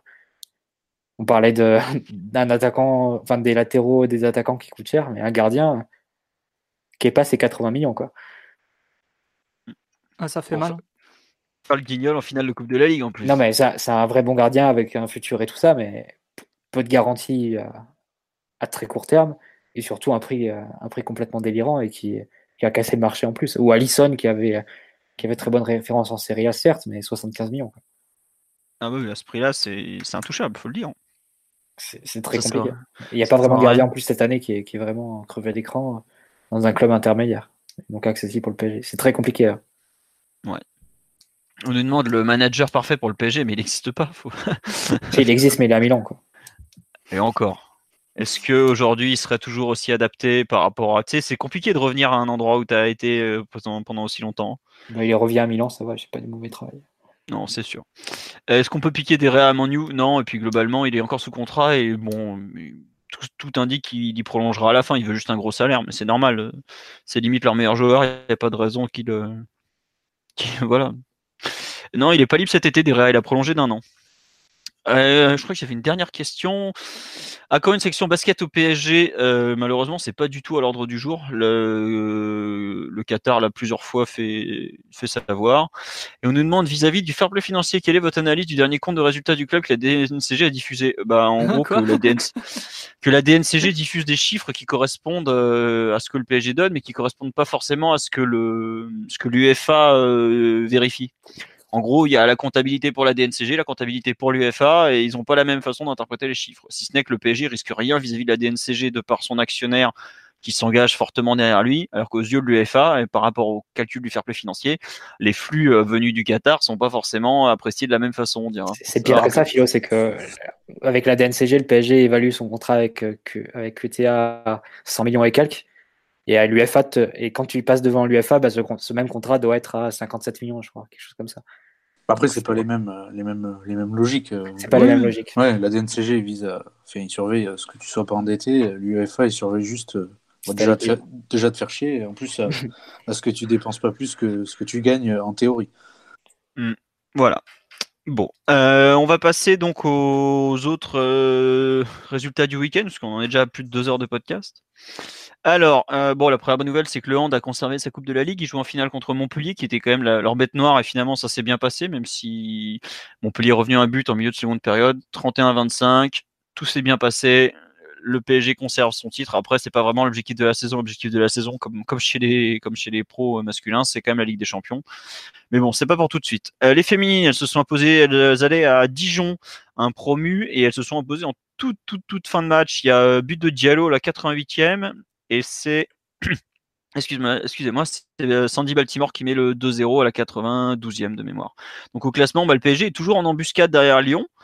Et finalement, bah, elles, sont, vraiment à deux points. Donc pas le titre n'est pas encore joué, même si bon, l'OL est forcément en balotage favorable. La réserve, par contre, ça va pas du tout parce qu'il y avait une bonne opportunité de se mettre à l'abri pour la fin de saison. On recevait l'AS Vitré, qui est une équipe euh, qui était relégable. On a ouvert le score par Postolacci et on s'est malgré tout incliné 3-1. Euh, donc c'est vraiment compliqué. Et il va falloir galérer jusqu'au bout. Et enfin, les U17, ils avaient deux matchs en, dans la semaine. On a fait deux fois match nul. On fait 2-2 contre Drancy en égalisant la dernière minute, donc c'est plutôt bien. Et on fait un autre match nul de mémoire ce week-end. Je sais plus contre qui, mais c'était pas non plus. C'était, on aurait pu espérer mieux, quoi. Donc, bah, ils sont globalement euh, assez loin au, au classement. Voilà, on recevait Valenciennes, on a fait 0-0. Bon, on a eu trois matchs en huit jours, on est invaincu, mais on fait deux matchs nuls, donc c'est pas génial, génial, quoi. Et au final, bah, ils sont loin de, des playoffs, mais c'était pas le but sur la saison parce que le groupe est très jeune, donc euh, on se doutait bien que ça allait mal se terminer. Enfin, pas mal se terminer, mais que ça allait être compliqué d'aller jouer le titre en gros.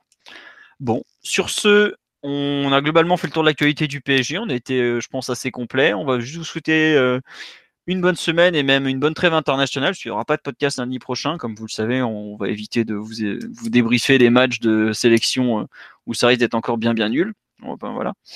Et on reviendra donc le lundi 4 avril, au, euh, pardon, lundi 1er avril, au lendemain de Toulouse PSG probablement. Voilà, merci à tous pour votre fidélité. On espère qu'on a répondu à. Ah oui, il y a le quart de finale des féminines. Euh, je crois que c'est jeudi, si je me trompe pas, contre Chelsea. Quart de finale, allez, c'est à Chelsea justement. Voilà. Euh, il faut. Merci de me l'avoir signalé. Donc, sur ce, bonne soirée à tous. Encore merci pour votre fidélité. On espère qu'on a répondu à tout. Et désolé pour ceux dont j'ai pas pu lire les questions, mais il y en avait énormément. Donc euh, merci pour votre fidélité. Et voilà. À bientôt. Au revoir tout le monde. Ciao. Salut.